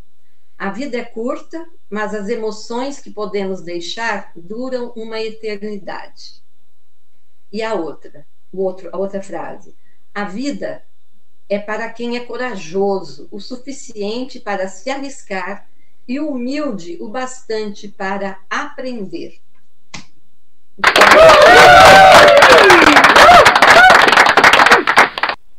Ah, só um comentário para completar da, da, do, da, sua receita de bolo de cenoura. A Maria Lúcia escreveu: Sou como elas, ai que nojo de ovo. ah, mas é muito bom. É muito bom. E o que mais que você quer trazer para a gente antes de eu partir para mais uma outra perguntinha? Olha, tem o texto do tempo. É, é interessante essa palavra tempo, que eu uso muito no meu livro. Né? Primeiro é costurando o tempo. Esse costurando o tempo eu dedico à minha mãe. A minha mãe era costureira. Então, eu tenho um texto que eu fiz para ela, né, dedicando a ela, e a nossa vida é nada mais do que costurar um tempo, essas lembranças que ficam, é como se a gente costurasse uma nas outras, né? Então, eu, o tempo, eu escrevi assim sobre o tempo. Para viver um tempo, é preciso sentir no tempo o que de bom ele tem. Para sonhar no tempo, é preciso saber que limites o tempo não tem. Para amar o tempo, é preciso buscar no tempo o que de sublime ele tem. Então, nós temos que ter no tempo a parte do limite, do sentir, do saber, né? como ele é sublime ao mesmo tempo que tem limites, então o tempo para nós é a nossa, o nosso carro-chefe. E nesse livro eu coloco: aqui está representado meu tempo de viver e agradecer, meu tempo de observar e registrar, meu tempo de sonhar e amar. Eu acho que todo mundo sonha, né? E por, fa por falar em todo mundo sonha, eu tenho um texto que fala de sonho. Deixa eu ver onde ele está. Sonho, página 79. Deixa eu aproveitar que estou embalada aqui. Sonhos. Vamos ver se vocês concordam comigo.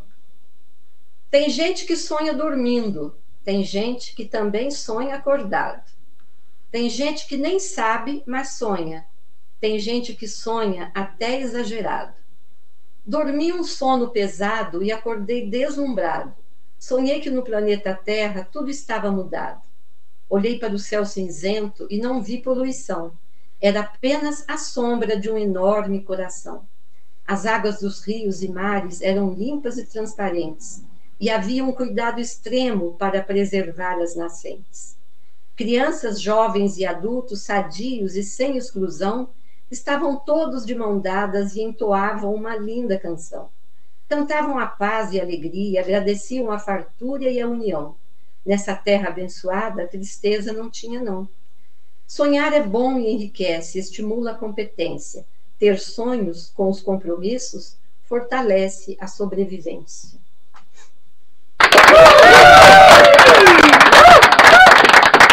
Então, para você que está acompanhando com a gente aqui ao vivo, para você que está acompanhando posteriormente também, vão lá no Instagram, lisamartini.antologia ou no WhatsApp 5511 999 364 113. Encomendem o seu exemplar diretamente com a Elisa, que eu tenho certeza que ela vai, vai mandar com carinho, com uma dedicatória especial para você.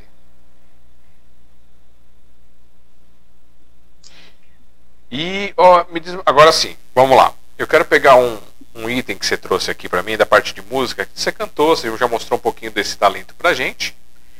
E você toca algum instrumento musical? Toquei. Tocava violão.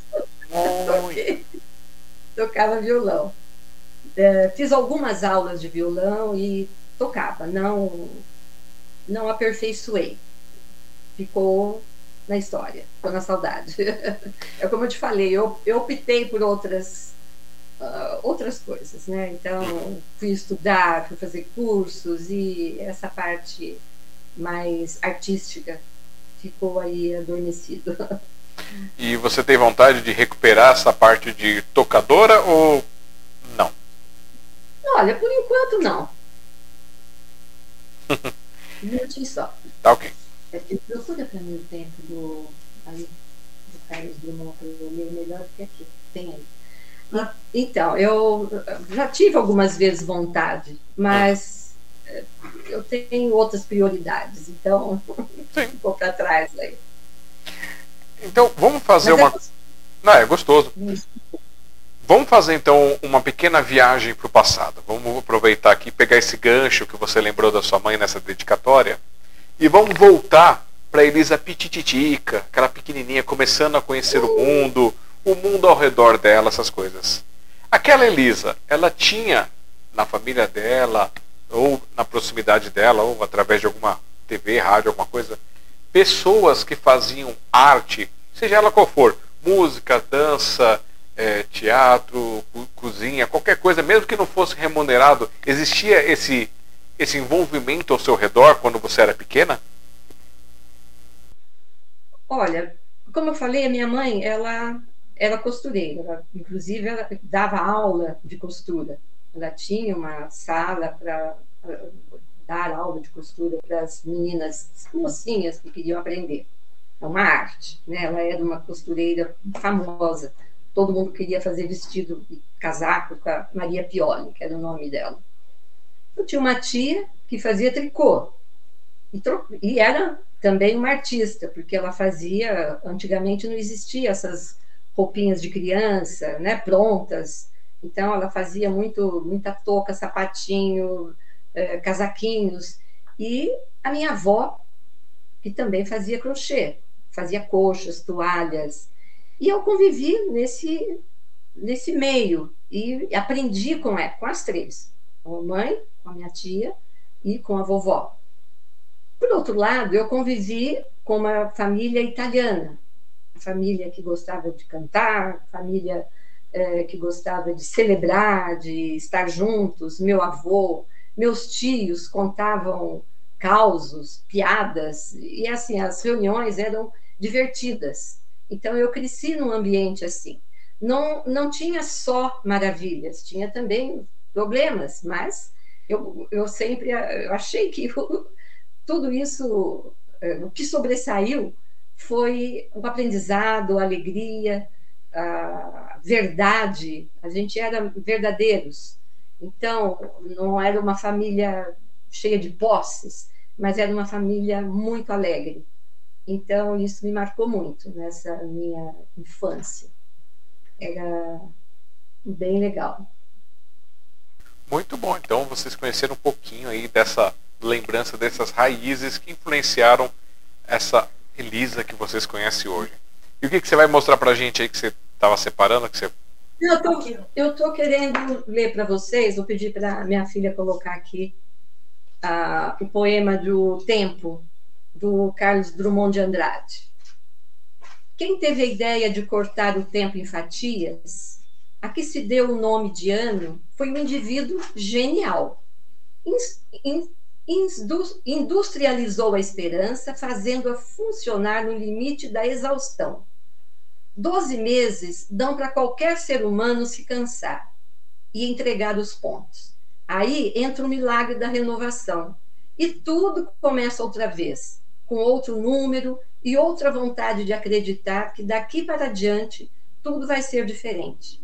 Para você, desejo o sonho realizado, o amor esperado, a esperança renovada. Para você, desejo todas as cores desta vida, todas as alegrias que puder sorrir, todas as músicas que puder emocionar.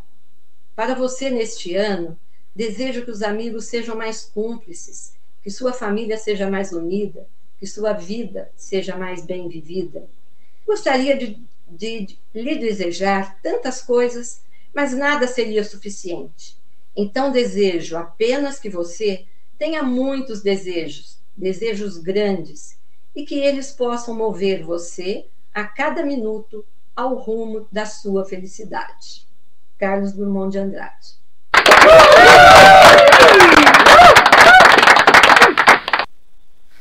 Ó, chegou aqui pra gente a Rosana Tramontano, mandando coraçõezinhos e minha querida amiga, lindo poema do Carlos Drummond de Andrade. É, meu, meu escritor, um dos escritores favoritos. E a, a Cristina escreveu, Elisa, a Angel falou que tá te vendo. Oh, obrigada, Angel, amiga do coração, mineira também. Então, ao povo Eu de Minas, nossos um beijos. É.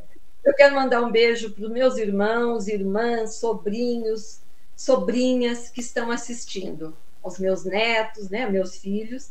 Ah, eu, se não me engano, meu, meu sobrinho Pedro Lucas, que está assistindo, ele me manda um parabéns, mandou parabéns pelo WhatsApp. Eles, esses sobrinhos que eu estou dizendo, minha irmã também, meu irmão, eles são de Muzambinho, e esses que eu acabei de falar agora são, moram em Muzambinho, minha terra adorada minha terra natal. E mandar um abraço também para os nossos amigos é, de Portugal, o pessoal do Japão, o pessoal do continente africano que acompanham também os nossos projetos aqui da sociedade. Muito obrigado por estarem conosco. E aos nossos irmãos latino-americanos, logo mais teremos alguns trabalhos com vocês. Aguardem. E, é e chegou aqui a Joana Farras mandando coraçãozinho e aplausos para você também. Obrigada. Vamos lá. E, e para quem mais você gostaria de, de fazer homenagem? Você homenageou os netos, vai homenagear também quem mais?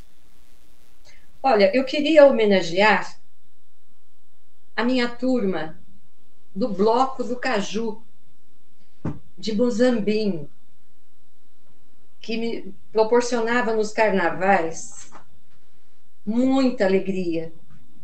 Eu fiz uma, um poeminha, uma musiquinha para o bloco do Caju, que eu, eu saía de São Paulo, ia desfilar na cidade, sem saber qual era o, o adereço que eu ia usar, a fantasia que eu ia colocar, porque a minha irmã e as amigas cuidavam disso. E foram muitos anos de muita alegria, aqueles carnavais de rua gostoso. Então eu quero dedicar a elas esse bloco do caju. Quando o bloco do caju desponta na avenida, a euforia geral traz samba no pé, traz ginga total para animar o carnaval. Tem gente daqui de outro lugar que na fantasia só se faz sonhar. Cante e dance, vibre com o coração, traga sua alegria, traga sua felicidade e sinta a nossa emoção. Tem gente daqui de outro lugar que na fantasia só se faz notar. Pequena notável, Carmen Miranda, vamos homenagear e os banangandãs também vamos usar. Musa divina que nos contagia com sua graça e sua alegria. Então, esse tema foi um, de um carnaval que nós todas fomos vestidas de Carmen Miranda. E foi muito legal o nosso desfile, essa homenagem para ela. Então, dedico a essa turma elegante, risonhas, alegres, esse grupo todo do Bloco do, Bloco do Caju. Muito bem. E eu estou colocando aqui na tela uma das fotos que você mandou para mim no WhatsApp, que são uns sapatinhos. Isso aí são as heranças dessas pessoas que você contou para gente? Isso, sapatinhos de tricô. Então, esse daí eu fiz recentemente para doação. E como você tinha colocado, eu coloquei, você também citou, né, que eu fazia crochê e tal, tricô. Então, eu deixei esses sapatinhos aí só para ilustrar, né? E é gostoso fazer. O prazer de fazer o sapato, de doar, né, é, é maior ainda. Então, tinha uma amiga que tinha feito um, um, uns casaquinhos e eu fiz os sapatinhos para servirem de doação, alguma criança usar. Certo, eu vou colocar também aqui na tela, deixa eu só abrir um pouquinho aqui, senão vai ficar estranho. A outra foto que você mandou pra gente, esse aqui é o tricô, ah, então. Não, é, é, sapatinho é tricô e o outro é crochê. É. Você viu que, eu, é mando, você viu que eu entendo muito de matemática, né? É. o outro é crochê. O tricô você faz com duas linhas, duas agulhas. O crochê você faz com uma agulha só. Então, esse, tricô, esse crochê é feito com uma linha, né? Linha fina, não muito grossa. E esse aí é uma toalhinha que serviu de um suplá, quer dizer, para você colocar abaixo de um prato, né? Para servir, você põe a proteção, o suplá e o pratinho em cima para enfeitar a mesa. Eu, é a título só de ilustração que eu pus aí para vocês. Uhum. E eu já mostrei aqui para o pessoal, ele até ampliei é. aqui para poder dar os detalhes. E, Cristiane, agradeço aí. Sim, eu procuro ter a simpatia, procuro trazer com carinho, porque aqui a gente está contando o coração das pessoas. Então tem que ter carinho, tem que ter amor, tem que ter essa loucura ou amor aqui para mostrar para vocês esse trabalho. E a Solange Rubim mandou parabéns, Elisa. Obrigada, Solange. Obrigada. Tia Seminha também mandou os parabéns. E vamos lá para um outro item que eu tinha separado aqui. Quem é... mandou depois da Solange que você falou? Não ouvi? A tia Seminha, a Iracema, ela ah, mandou tá. parabéns aí por todo, tudo que você já está trazendo. Obrigada. E essas, já que a gente está falando dessa parte artesanal, é, além dessa bordado com pintura, que tipos de outros de pinturas que você você versa também? Olha, já fiz pintura em tecido, né, que você viu em panos de prato, é, e também comecei a fazer é, pinturas em tela, mas dá muito trabalho precisa requer tempo, dedicação, que ele é mais trabalhoso. E, então fiz algumas coisas, mas não dei muita continuidade às telas. Mas eu gosto também. É, é muito gostoso traçar, fazer o desenho e começar a, a pintar. Mas isso requer mais tempo, mais dedicação. Então, talvez quando eu deixar alguma coisa, eu pego aí a tela para fazer. E, e ainda nesse, nesse mundo é, artesanal, você faz algum outro tipo de artesanato ou de, de, de tipo escultura, é, colagem, essas coisas? Olha, não, não faço não, não nada em, assim nessa especificidade. Uhum. E como você parece ser meio arteira, com, falando desse grupo, falando das pessoas, a, as nhás que apareceram aqui e cantar. Você tem algum pezinho, ou você gosta, ou como é que é? Como é que, como é que, como é, que é a Elisa em relação à dança? Elisa. Bom, também é alguma coisa que ficou aí um pouco do lado, de lado, né?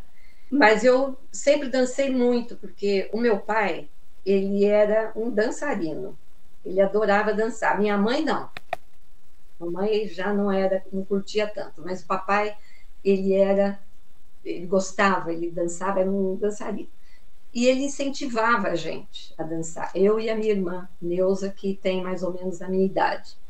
E a gente ia nesses bailinhos que existem em cidade interior, brincadeiras dançantes, que chamavam é, corriqueiramente, e, a gente tinha uns grupos de amigos, nós íamos nessas brincadeiras dançantes e dançávamos.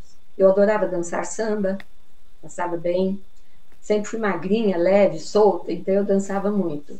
E nos bailes da cidade também, tinha uns bailes muito bons, então eu ia, dançava muito.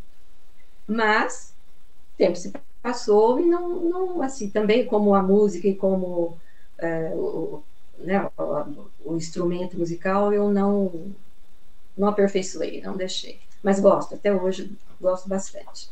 Nas, nos encontros nossos em casa, com os amigos, tendo oportunidade, ah, tocou uma musiquinha, eu já saio para dançar. Gostoso. A Joana Farras escreveu: ó, Parabéns, Elisa. Sou a Joana voluntária, estou adorando. Ai, que bom, Joana. Obrigada. A Joana é uma graça, professor, também. O nosso grupo é muito bom. E esse seu lado arteira da dança, tem algum poema, tem algum texto nesse livro que fala sobre isso?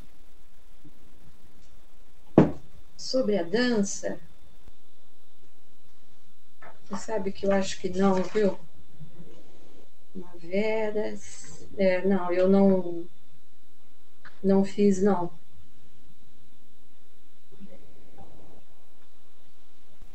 Então, gente, vocês vão ter que ajudar a esgotar esse livro para que ela faça um volume 2, trazendo essa, essa parte da dança também no livro. Você falou em dança e eu não tenho, mas eu, eu, eu tenho uma, um poeminha que eu fiz aqui, que é como se fosse assim, quando você faz alguma coisa errada, você fala, ah, ele dançou, né? Ei, ó, o cara dançou, ou ela dançou, né? E, e eu fiz aqui uma brincadeira. A, a, a poeminha chama-se Coincidência? Vários pontos de interrogação. 11 de 11 de 2011 foi um dia muito especial. Acompanhei pela internet fatos inusitados, inusitados que aconteceram entre eles. Entre eles, marcado com antecedência. Casamentos mil, não só no nosso Brasil. Vou repetir. Acompanhei pela internet fatos inusitados que aconteceram entre eles, marcados com antecedência, casamentos mil, não só no Brasil. Às 11 horas, 11 minutos e 11 segundos, estava eu cá, em frente ao meu relógio de parede, atentamente esperando essa hora chegar. E chegou. Sabe o que aconteceu? Nada. E num piscar de olhos passou o tempo. E já eram 11 horas, 12 minutos e 5 segundos. E aquele acontecimento que eu tanto esperava? Ah, deixa para lá. Vou esperar o 12 do 12 de 2012 chegar. Dancei.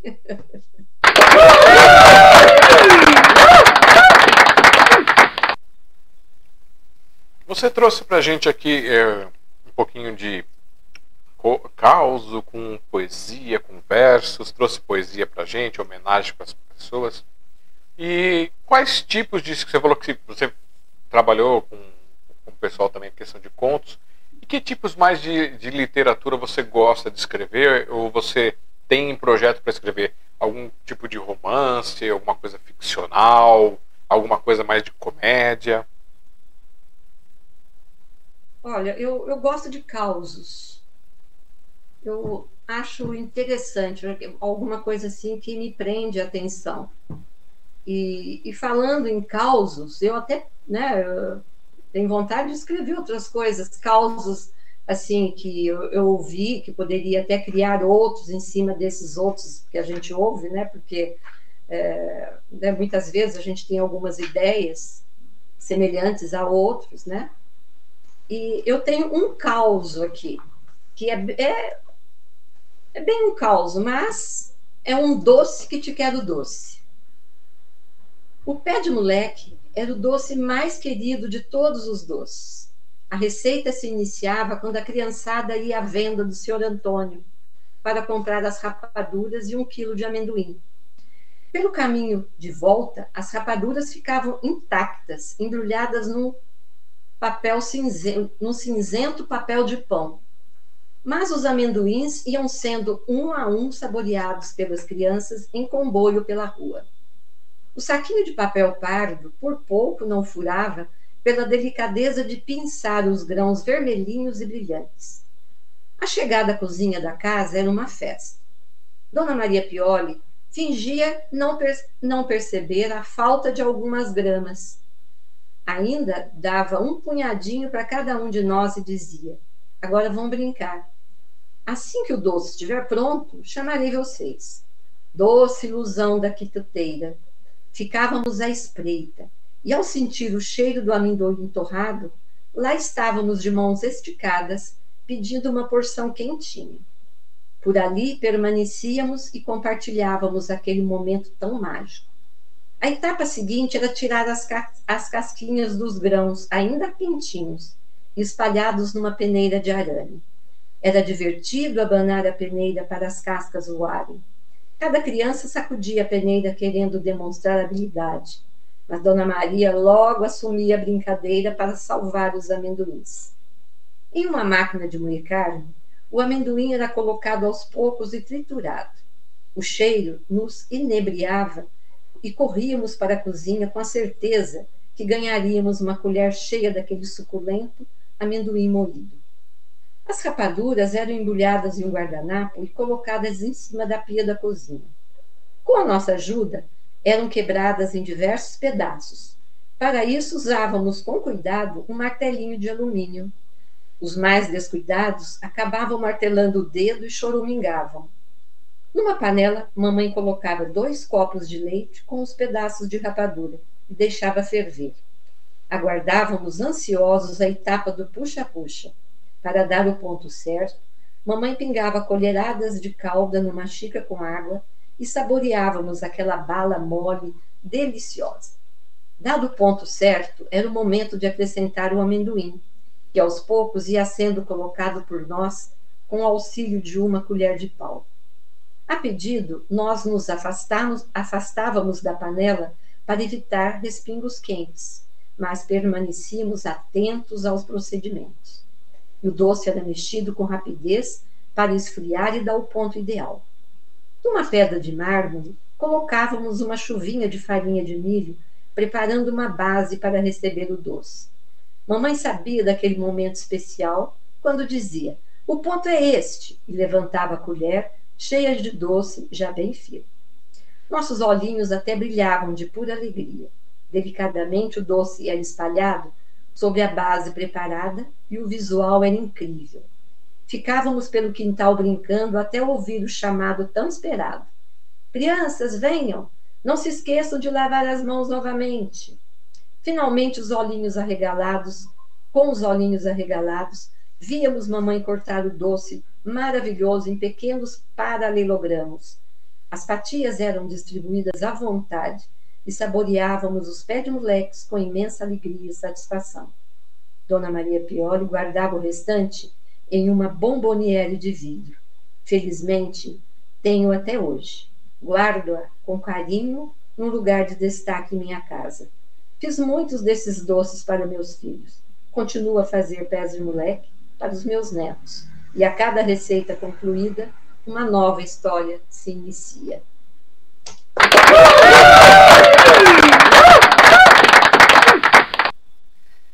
E além desse seu livro, é, você já publicou seus textos em algum outro tipo de obra, como coletâneas, antologias? Sim, eu, eu coloquei numa. Deixa eu ver aqui. Em 2000, 2014, deixa eu ver aqui. 2012, eu participei de uma coletânea na ZAP, Zona Autônoma da Palavra, aqui na Pompeia. Eu apresentei dois poemas nesse, nesse, nesse dia, né? E for, dois poemas que foram escolhidos e editados numa, num livro chamado Antologia de uma Noite de Primavera. Um dos poemas foi o que eu li para vocês, do, do IP Roxo Bola. Esse foi um deles. E eu também, em 2013, eu participei de um ciclo de poesia Lispector, com a leitura de, dos meus poemas também na, na biblioteca Clarice Lispector.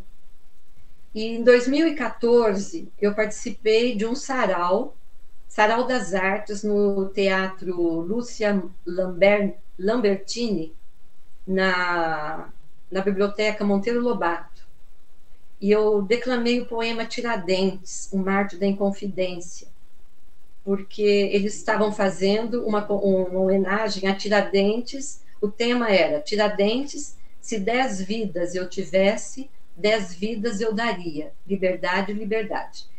E nesse ano eu conheci a dona, um ano anterior eu tinha conhecido a dona Neva, que até a Renata e a Renata também eu conhecia. A dona Neva que me indicou para ir nessa nesse sarau. E ela me falou, Elisa, tem condição de, de, Você tem alguma coisa sobre Tiradentes? E eu falei, não, não tenho, mas eu vou fazer. Aí eu fui na biblioteca Clarice Lispector e peguei, eu acho que um três ou quatro livros que falavam, contavam a história de Tiradentes. E esse aqui é o programa lá do, do Sarau.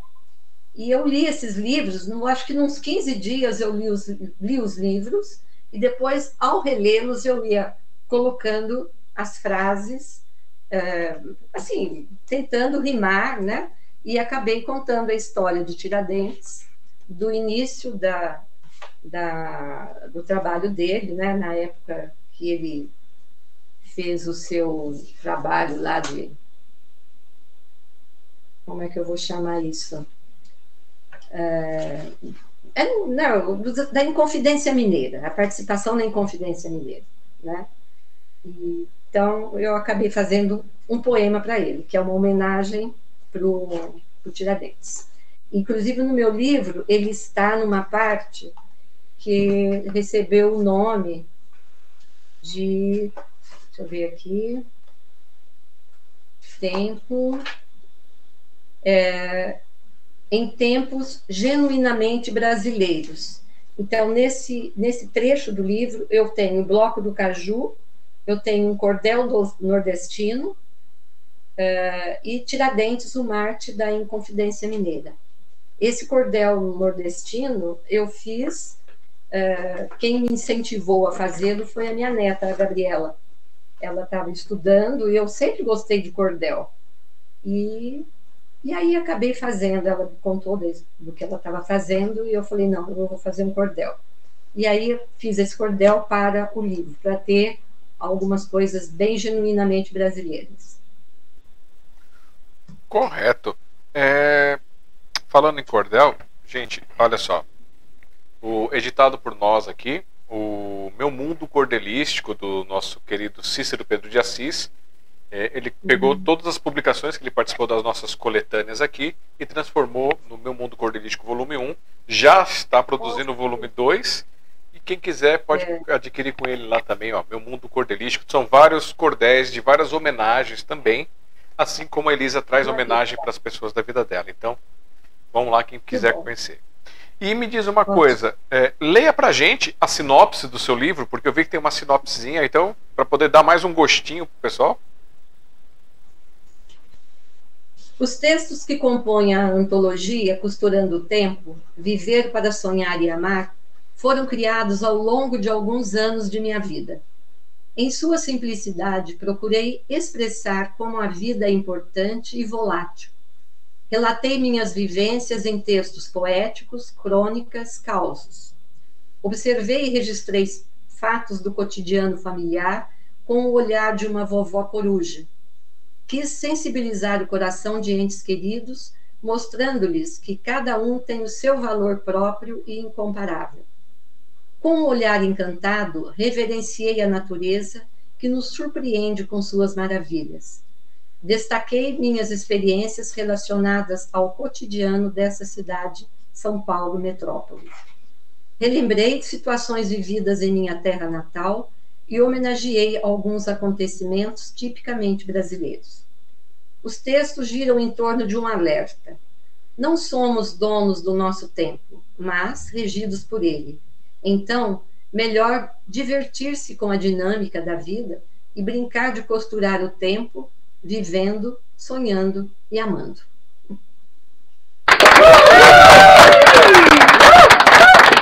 Levanta pra gente a capa do livro aí, mostra a capa aqui pro pessoal poder comprar, tem que, tem, tem que vender. Afasta um pouquinho, só afasta um pouquinho.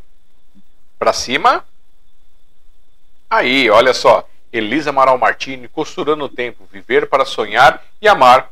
Vocês podem comprar direto com a autora, vocês podem comprar lá na Allprint e também na Amazon. Vocês encontram o livro dela para adquirir. E os contatos dela, vou pôr na tela novamente, é o Instagram, arroba lisamartini.antologia e o WhatsApp 5511 999 364 113.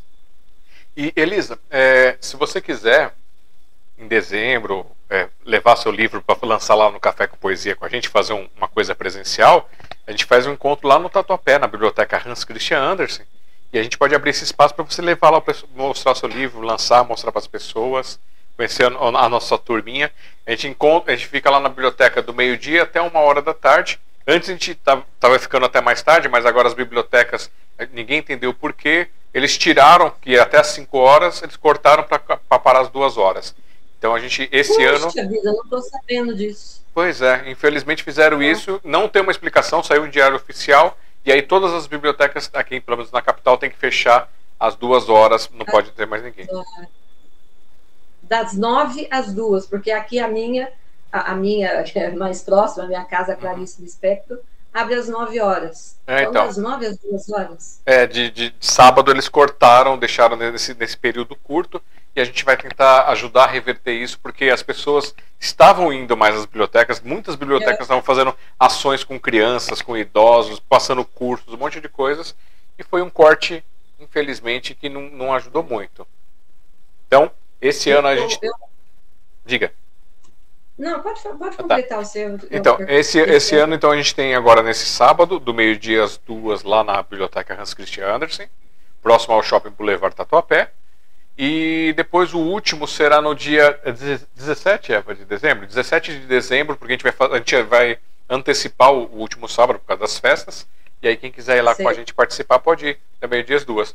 Se não, voltamos em janeiro, no todo último sábado do mês. Aí você está convidada quando você quiser ir lá levar seu livro para lançar. E outra coisa, eu falei para os nossos convidados aqui do Sinopse e falo para você também.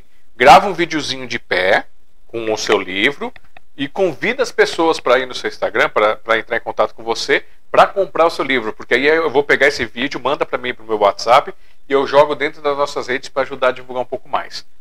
Tá bom? Ah, maravilha. Vou fazer. E para vocês que participaram com a gente aqui no Sinopse também, o convite está aberto, é só mandar para cá que eu tento colocar lá e ajudar nessa divulgação. É, ó, Leonor Rondinelli, Elisa, parabéns, estou adorando. Minha amiga, minha amiga de Muzambinho, amiga irmã, amiga irmã. Um abraço, Leonor, saudades. Também a Renata escreveu: Elisa, obrigada por compartilhar essas lindas poesias e sucesso sempre. Parabéns. Obrigada, Renata. E o Alexandre Martini, a mamãe, parabéns pela apresentação. Seus versos e histórias certamente é, acalentaram, de, acalentaram de todo o coração.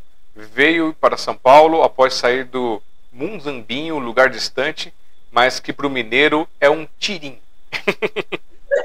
é isso aí. É um tirinho de espingarda. É ali. E parabéns.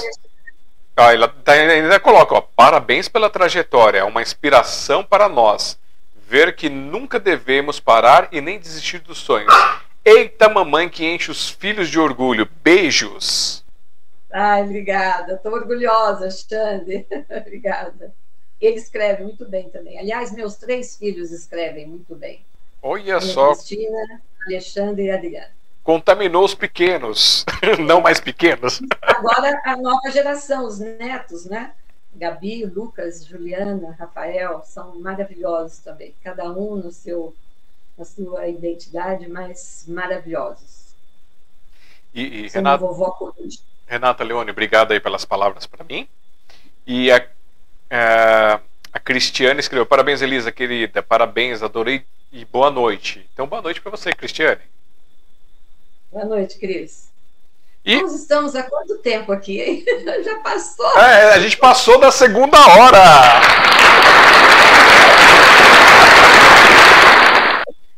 Eu tenho só mais, eu tenho só mais três questões e eu encerro aqui do meu lado. Então, se você quiser trazer mais alguma outra coisa, aí fica a seu critério.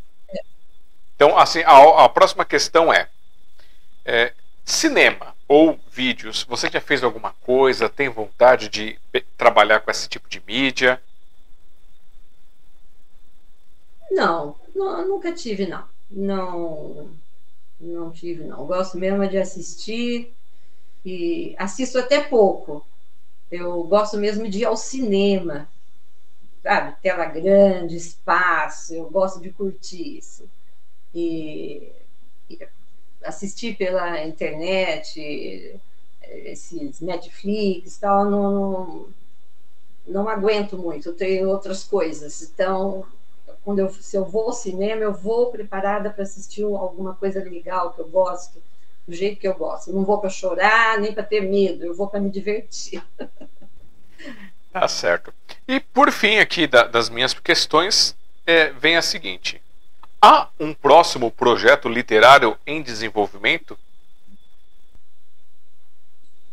Olha, por enquanto não tenho, mas quem sabe alguns causos aí que possam vir alguns dias aí.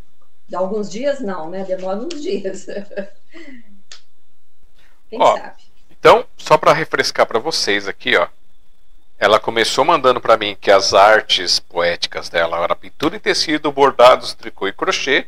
E eu achei aqui, se você está chegando agora, se você chegou depois, você volta. Assim que acabar aqui, você pode voltar o vídeo para assistir, que ele já está disponível. Ou você volta amanhã ou outro dia e assiste o vídeo que é nesse mesmo link. É, fica gravado aqui enquanto houver YouTube. Olha só as, as, artes que eu descobri. Apareceu a arte, a arte e poesia da poetisa, da cantora, da professora, da desenhista, da bordadeira, da atriz escondida ali naquele teatro com a Inhá, é, as pinturas no tecido, tricô, crochê e até a dançarina. Olha só quanta coisa a gente achou. E tem uma musicista escondida também aí, que ela falou que ela tá aprendendo um pouquinho, mas largou de lado. Olha só quantas artes, quantas poesias uma pessoa traz para nós. Oh, mas afinal de contas, são 71 anos. Não é? Olha é. quanta coisa coube nisso. Então, Muita coisa. 71 anos muito bem vividos. Isso que é importante, né? Ó, eu vou fazer o seguinte, eu vou fazer o nosso momentinho comercial e aí eu volto para você para você fazer as suas considerações, falar mais alguma coisa se passou que você lembrou que você gostaria de falar, tá bom? Ok, ok. Vou então, vamos lá. Então, nosso momentinho comercial. É, eu tenho só que agora apertar o botão certo aqui, porque eu sou um bichinho que não aperta o botão. Ó, então é isso aí, gente. Hoje recebendo aqui é, Elisa contando a sua história, mostrando seu livro. Vão lá, peguem os contatos dela, solicitem as suas cópias é, diretamente com a autora, ou vocês podem também pegar pela Amazon, pela Alprint.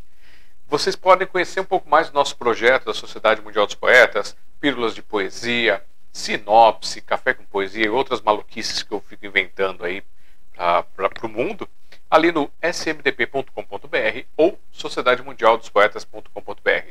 Estamos praticamente em todas as redes sociais, você pode nos encontrar por lá. Se você puder seguir, comentar, compartilhar, espalhar, ajudar a gente a aumentar os nossos números de inscritos aqui para o YouTube, aumentar os números de inscritos nos outros lugares, ganhar mais visualização, a gente vai conseguir compartilhar mais dessas artes, dessas poesias, desses textos, dessas pessoas que passaram por aqui e que irão ainda passar com a gente. Então apoie a gente dessa forma, é uma forma que ajuda muito e não custa nada. É? Alguns toquezinhos e você já ajudou a transformar o nosso mundo. Se você quiser ajudar um pouquinho mais, é, de uma forma mais direta, assim, tem o nosso apoiar. Você vai aqui no apoiar.sbdp.com.br, onde tem todas as formas que a gente procura de apoio, coisas que a gente precisa, tem ali no, nesse link. Você também pode virar uma madrinha, um padrinho nosso a partir de dois reais por mês lá no Padrim, padrim.com.br café com poesia, ou se quiser fazer direto com a gente também, tem, a gente passa dado bancário, essas coisas, tem conta reservada só para esse projeto, porque às vezes precisa fazer alguma coisa, então eu tento dedicar para isso, não, não misturo com as contas pessoais. E você pode fazer que nem o Dan Brito, o Davi, a Zenaide, a Tia Seminha ou Iracema e a Sueli Saad, nossos padrinhos, nossas madrinhas que ajudam a gente um pouquinho e permitem que a gente desenvolva esses projetos, que a gente continue mantendo esses trabalhos ativos. E eu tentei como eu falei ano passado, esse ano é, os editais. Esse ano eu cheguei muito perto de conseguir um edital aí e não deu certo. Mas quem sabe ano que vem a gente consegue um edital e aí consegue expandir esses projetos, porque eu tenho umas maluquices muito legais aqui na minha cabeça para fazer mais divulgação, mais espaço para todo mundo. E aí a gente precisa de tempo para poder ter, é, ter, ter dinheiro para poder ter tempo, né? Então aí eu trocaria meu tempo de trabalho para poder fazer tra trabalhar na criação desses projetos e é o que vamos tentar no ano que vem com esses editais. E se você quiser ajudar com qualquer valor pontualmente, contato smdp.com.br. Manda de um centavo a um milhão o nosso Pix da Sociedade Mundial dos Poetas. E também tem o e-book, ebook.smdp.com.br, que desde a coleção 6 da nossa coletânea, vocês é, podem baixar gratuitamente os PDFs dessas coletâneas. Quem quiser participar com a gente para apoiar o nosso projeto, pode vir participar aqui também. Com 25 reais você tem direito a uma página e recebe um exemplar na sua casa. O frete já está incluso. Se você quiser entrar com mais páginas, os valores são diferenciados é, pelo número de páginas que você for entrando. E aí quem for participar, manda para a gente o quê? Manda sua foto, manda a sua mini biografia, manda e manda seu texto aí na, na página com a poesia quer dizer, com a biografia tem umas 34 linhas aproximadamente, e outras páginas, se você pegar, elas vão ficar só com o seu nome, e aí dá umas 36 linhas aproximadamente, e aí vocês apoiam os nossos projetos de coautores que a gente procura realizar todos os meses. Ainda estamos com o volume 8 em aberto, então aos nossos amigos que participam aqui, a gente pede um pouquinho mais de paciência, porque ainda estamos com as 10 páginas abertas, aguardando o, o pessoal é, vir participar para a gente poder conseguir fechar. Porque como é um projeto de coautores, a gente tem que juntar esse dinheiro para todo mundo participar. Então ainda não deu para fechar. Já teve anos que a gente fechou um, dois volumes no mês, que a gente fechava todo mês o volume, mas esse ano ainda não voltamos ao normal. E lembrando, cada coleção são de 12 volumes, então são 12 oportunidades para que você venha participar. E elas têm as suas capas diferentes, apesar de ser o mesmo tipo, são capas diferentes para chamar a atenção dos leitores. Então, quem quiser faz o contato com a gente no contato arroba cafécompoesia.com.br e nesse contato você consegue é, mandar para a gente o, o, seu texto, a sua informação, manda com o assunto coletâneo. Aí a gente faz a montagem de demanda para você, você aprovou, deu tudo certo, a gente passa dado bancário, fez o pagamento, está confirmado e se junta ao, ao pessoal que está participando aqui com a gente. Temos alguns poetas, algumas poetisas que escrevem participam continuamente, tem alguns que participam esporadicamente. Isso ajuda a gente a desenvolver. É, que mais? Deixa eu ver aqui, que, eu apertei o botão errado. É, também você pode entrar em contato com a gente no nosso WhatsApp, WhatsApp Business, que é o 5511 3929 4297. E aí você pode falar, quero participar da coletânea. E aí você participa da coletânea com a gente, também mandando os materiais. Ou você pode mandar para a gente o. Nossa, fugiu, fugiu o bichinho aqui na cabeça. É, você pode também indicar pessoas ou se indicar para participar aqui do nosso projeto. Eu estou colocando aqui na tela 5511 3929 4297. Pode indicar pessoas ou trazer pessoas para participar com a gente do Sinopse. Então convide seus amigos, indique pessoas que você acredita que vale a pena enriquecer as nossas vidas, enriquecer nesse momento dessa tarde, onde regularmente, às quintas-feiras, às 8 horas da noite, nós contamos essas histórias. Às vezes, algum convidado, acontece alguma coisa que a gente precisa fazer na sexta-feira. E para pessoas que estão em fuso horários diferentes, a gente consegue se organizar para que você participe com a gente até num sábado. Mas aí eu preciso de toda essa saber direitinho nesse agendamento, porque aí eu vou organizar a minha agenda de trabalho para poder conseguir liberar esse espaço para vocês. Eu acho que já dei todos os meus recados. Vamos voltar então aqui para Elisa, para que ela possa dizer para a gente. Elisa, tem alguma coisa que eu não perguntei que você gostaria de falar? Tem algum recado? Que, que você quer trazer? Faça as suas considerações, as suas apreciações. Então, eu não, não tenho nada para te perguntar. Eu, eu tenho para agradecer. Eu fiquei muito feliz de ter essa oportunidade né, de, é, de fazer esse trabalho, né, de colocar meu livro à disposição, de fazer o, o merchandise do meu livro, né? E isso aí eu te agradeço muito. Agradeço a Renata também, que me indicou para você, e espero futuramente poder colocar alguma coisa mais aí com vocês. E agradeço a todos que eu convidei, que estão aqui, ou os que mesmo que não puderam vir, porque é, é, gratificante a gente saber que alguém está do outro lado ouvindo e prestigiando o trabalho né, meu aqui, no caso da, da escritora, entre e, então, eu estou muito feliz com isso, tá? Muito obrigada, obrigada a todos que acompanharam e a você também, muito obrigada, tá bom? Eu só tenho a agradecer. Fico Fico feliz em, ter, em tê-la recebido aqui essa noite, de você ter dedicado um tempinho para participar desse nosso projeto. Receba o nosso beijo e abraço fraternal, nosso carinho, que a gente deseja para você muita luz, muito sucesso, muita prosperidade nesse seu caminho, que esgote esse livro, que venha outros, que você desenvolva e continue brilhando e levando esse vírus de amor, de poesia que você já carrega há tanto tempo no seu coração. E você quer deixar alguma coisa de poesia para a gente, para poder fazer, a gente fazer esse encerramento? Olha, eu posso ler rapidinho a Vivências Paulistanas. Na minha cidade apressada, vejo refletir na cidade, na, nas vidraças uma fervilhante massa na mais bela das praças. Na minha cidade arredia só existe um lugar que acaricia, e nele me sinto dono da mais bela moradia. Domingo é dia de festa. No meio de risos e doces, escolho o meu preferido, dentre infinitos sabores. Segunda, ai que presta, buzinas, brecadas, euforia, e de repente no caos alguém de longe me diz: Bom dia! Terça, quarta, quinta e sexta, tudo igual. Que monotonia, no meio dessa metrópole, ninguém para por um dia. Sábado, entre feiras e mercados, com filas e gente na contramão, já me acostumei e repito, sou mais um na multidão. E fazendo.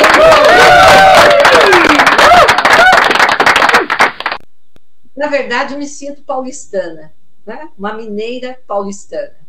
E, para fechar, eu fecho com a minha terra natal. Ao estar na minha terra natal, na minha querida cidade, o tempo me acompanha e passa sem pressa com tranquilidade, sem data e totalmente desgraça, de graça. O dia não tem horas, só o agora. A noite é infinita até o amanhecer. A energia desse sol me revigora e esta lua me encanta ao anoitecer. O ontem e o hoje se entrelaçam nas vivências longínquas e atuais.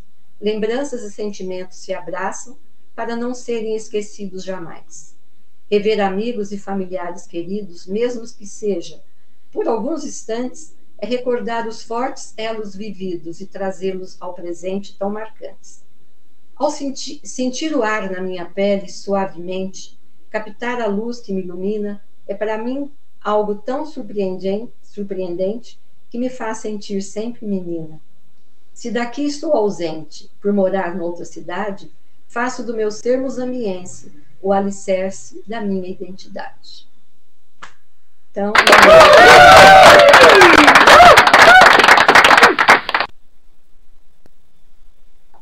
Uma mineira paulistana. Muito legal. É, a Regina Guess mandou aqui. A, amei, Elisa, parabéns. Todo mundo mandando parabéns, adoraram a sua live. Então, é, é muito, muito gratificante. Então, para você, Elise, para vocês que nos assistem, que vocês tenham ótimos dias, que os dias que não forem tão bons assim, ó, que eles passem logo e muita luz, muito sucesso para vocês. Quiserem indicar a gente, para a gente pode indicar, a gente vai ter o prazer de agendar e trazer o pessoal. E se quiser se indicar também pode, não é vergonha se indicar, tem que, tem que poder colocar a cara e divulgar o livro que nem Elisa aqui, ó, vão lá, comprem o livro dela, que é Costurando o Tempo, Viver para Sonhar e Amar. Vocês vão lá no Instagram dela, que é o arroba lisamartini.antologia ou o contato WhatsApp 5511 999 364 113. Está na descrição aqui do nosso vídeo e eu vou pedir para depois, é, quando a Elisa mandar para mim o link lá da Amazon, vou colocar também o link da Amazon ou qualquer outro link que ela achar importante para as pessoas poderem comprar. Tá certo? Minha filha está dizendo aqui que já mandou para você. Maravilha. No WhatsApp. Então, tá bom, eu já vou aproveitar e já vou fazer, porque eu tenho cabecinha de esquilo, eu posso acabar esquecendo. Isso aí. Foi um prazer, viu, Alexandre? Prazer foi todo nosso. Então, pessoal, muito obrigado pelo carinho, pela presença de vocês. Vejos, ve, ve, nossa, beijos, ficou feio, hein? Os verei é na próxima vez. Então, na, eh, às quintas-feiras, regularmente estamos aqui às 8, ou então numa sexta-feira, acompanhe aí o nosso YouTube, acompanhe os nosso, nossos trabalhos aqui de tenta divulgar nas redes sociais de uma forma bem legal. É, que vocês tenham ótimos dias, como eu disse, que os dias que forem tão bons se passem logo. E eu sou o Alexandre Jazara, tentando deixar o mundo um pouquinho melhor de quando eu cheguei por aqui. Até a próxima vez. Valeu. Thank you.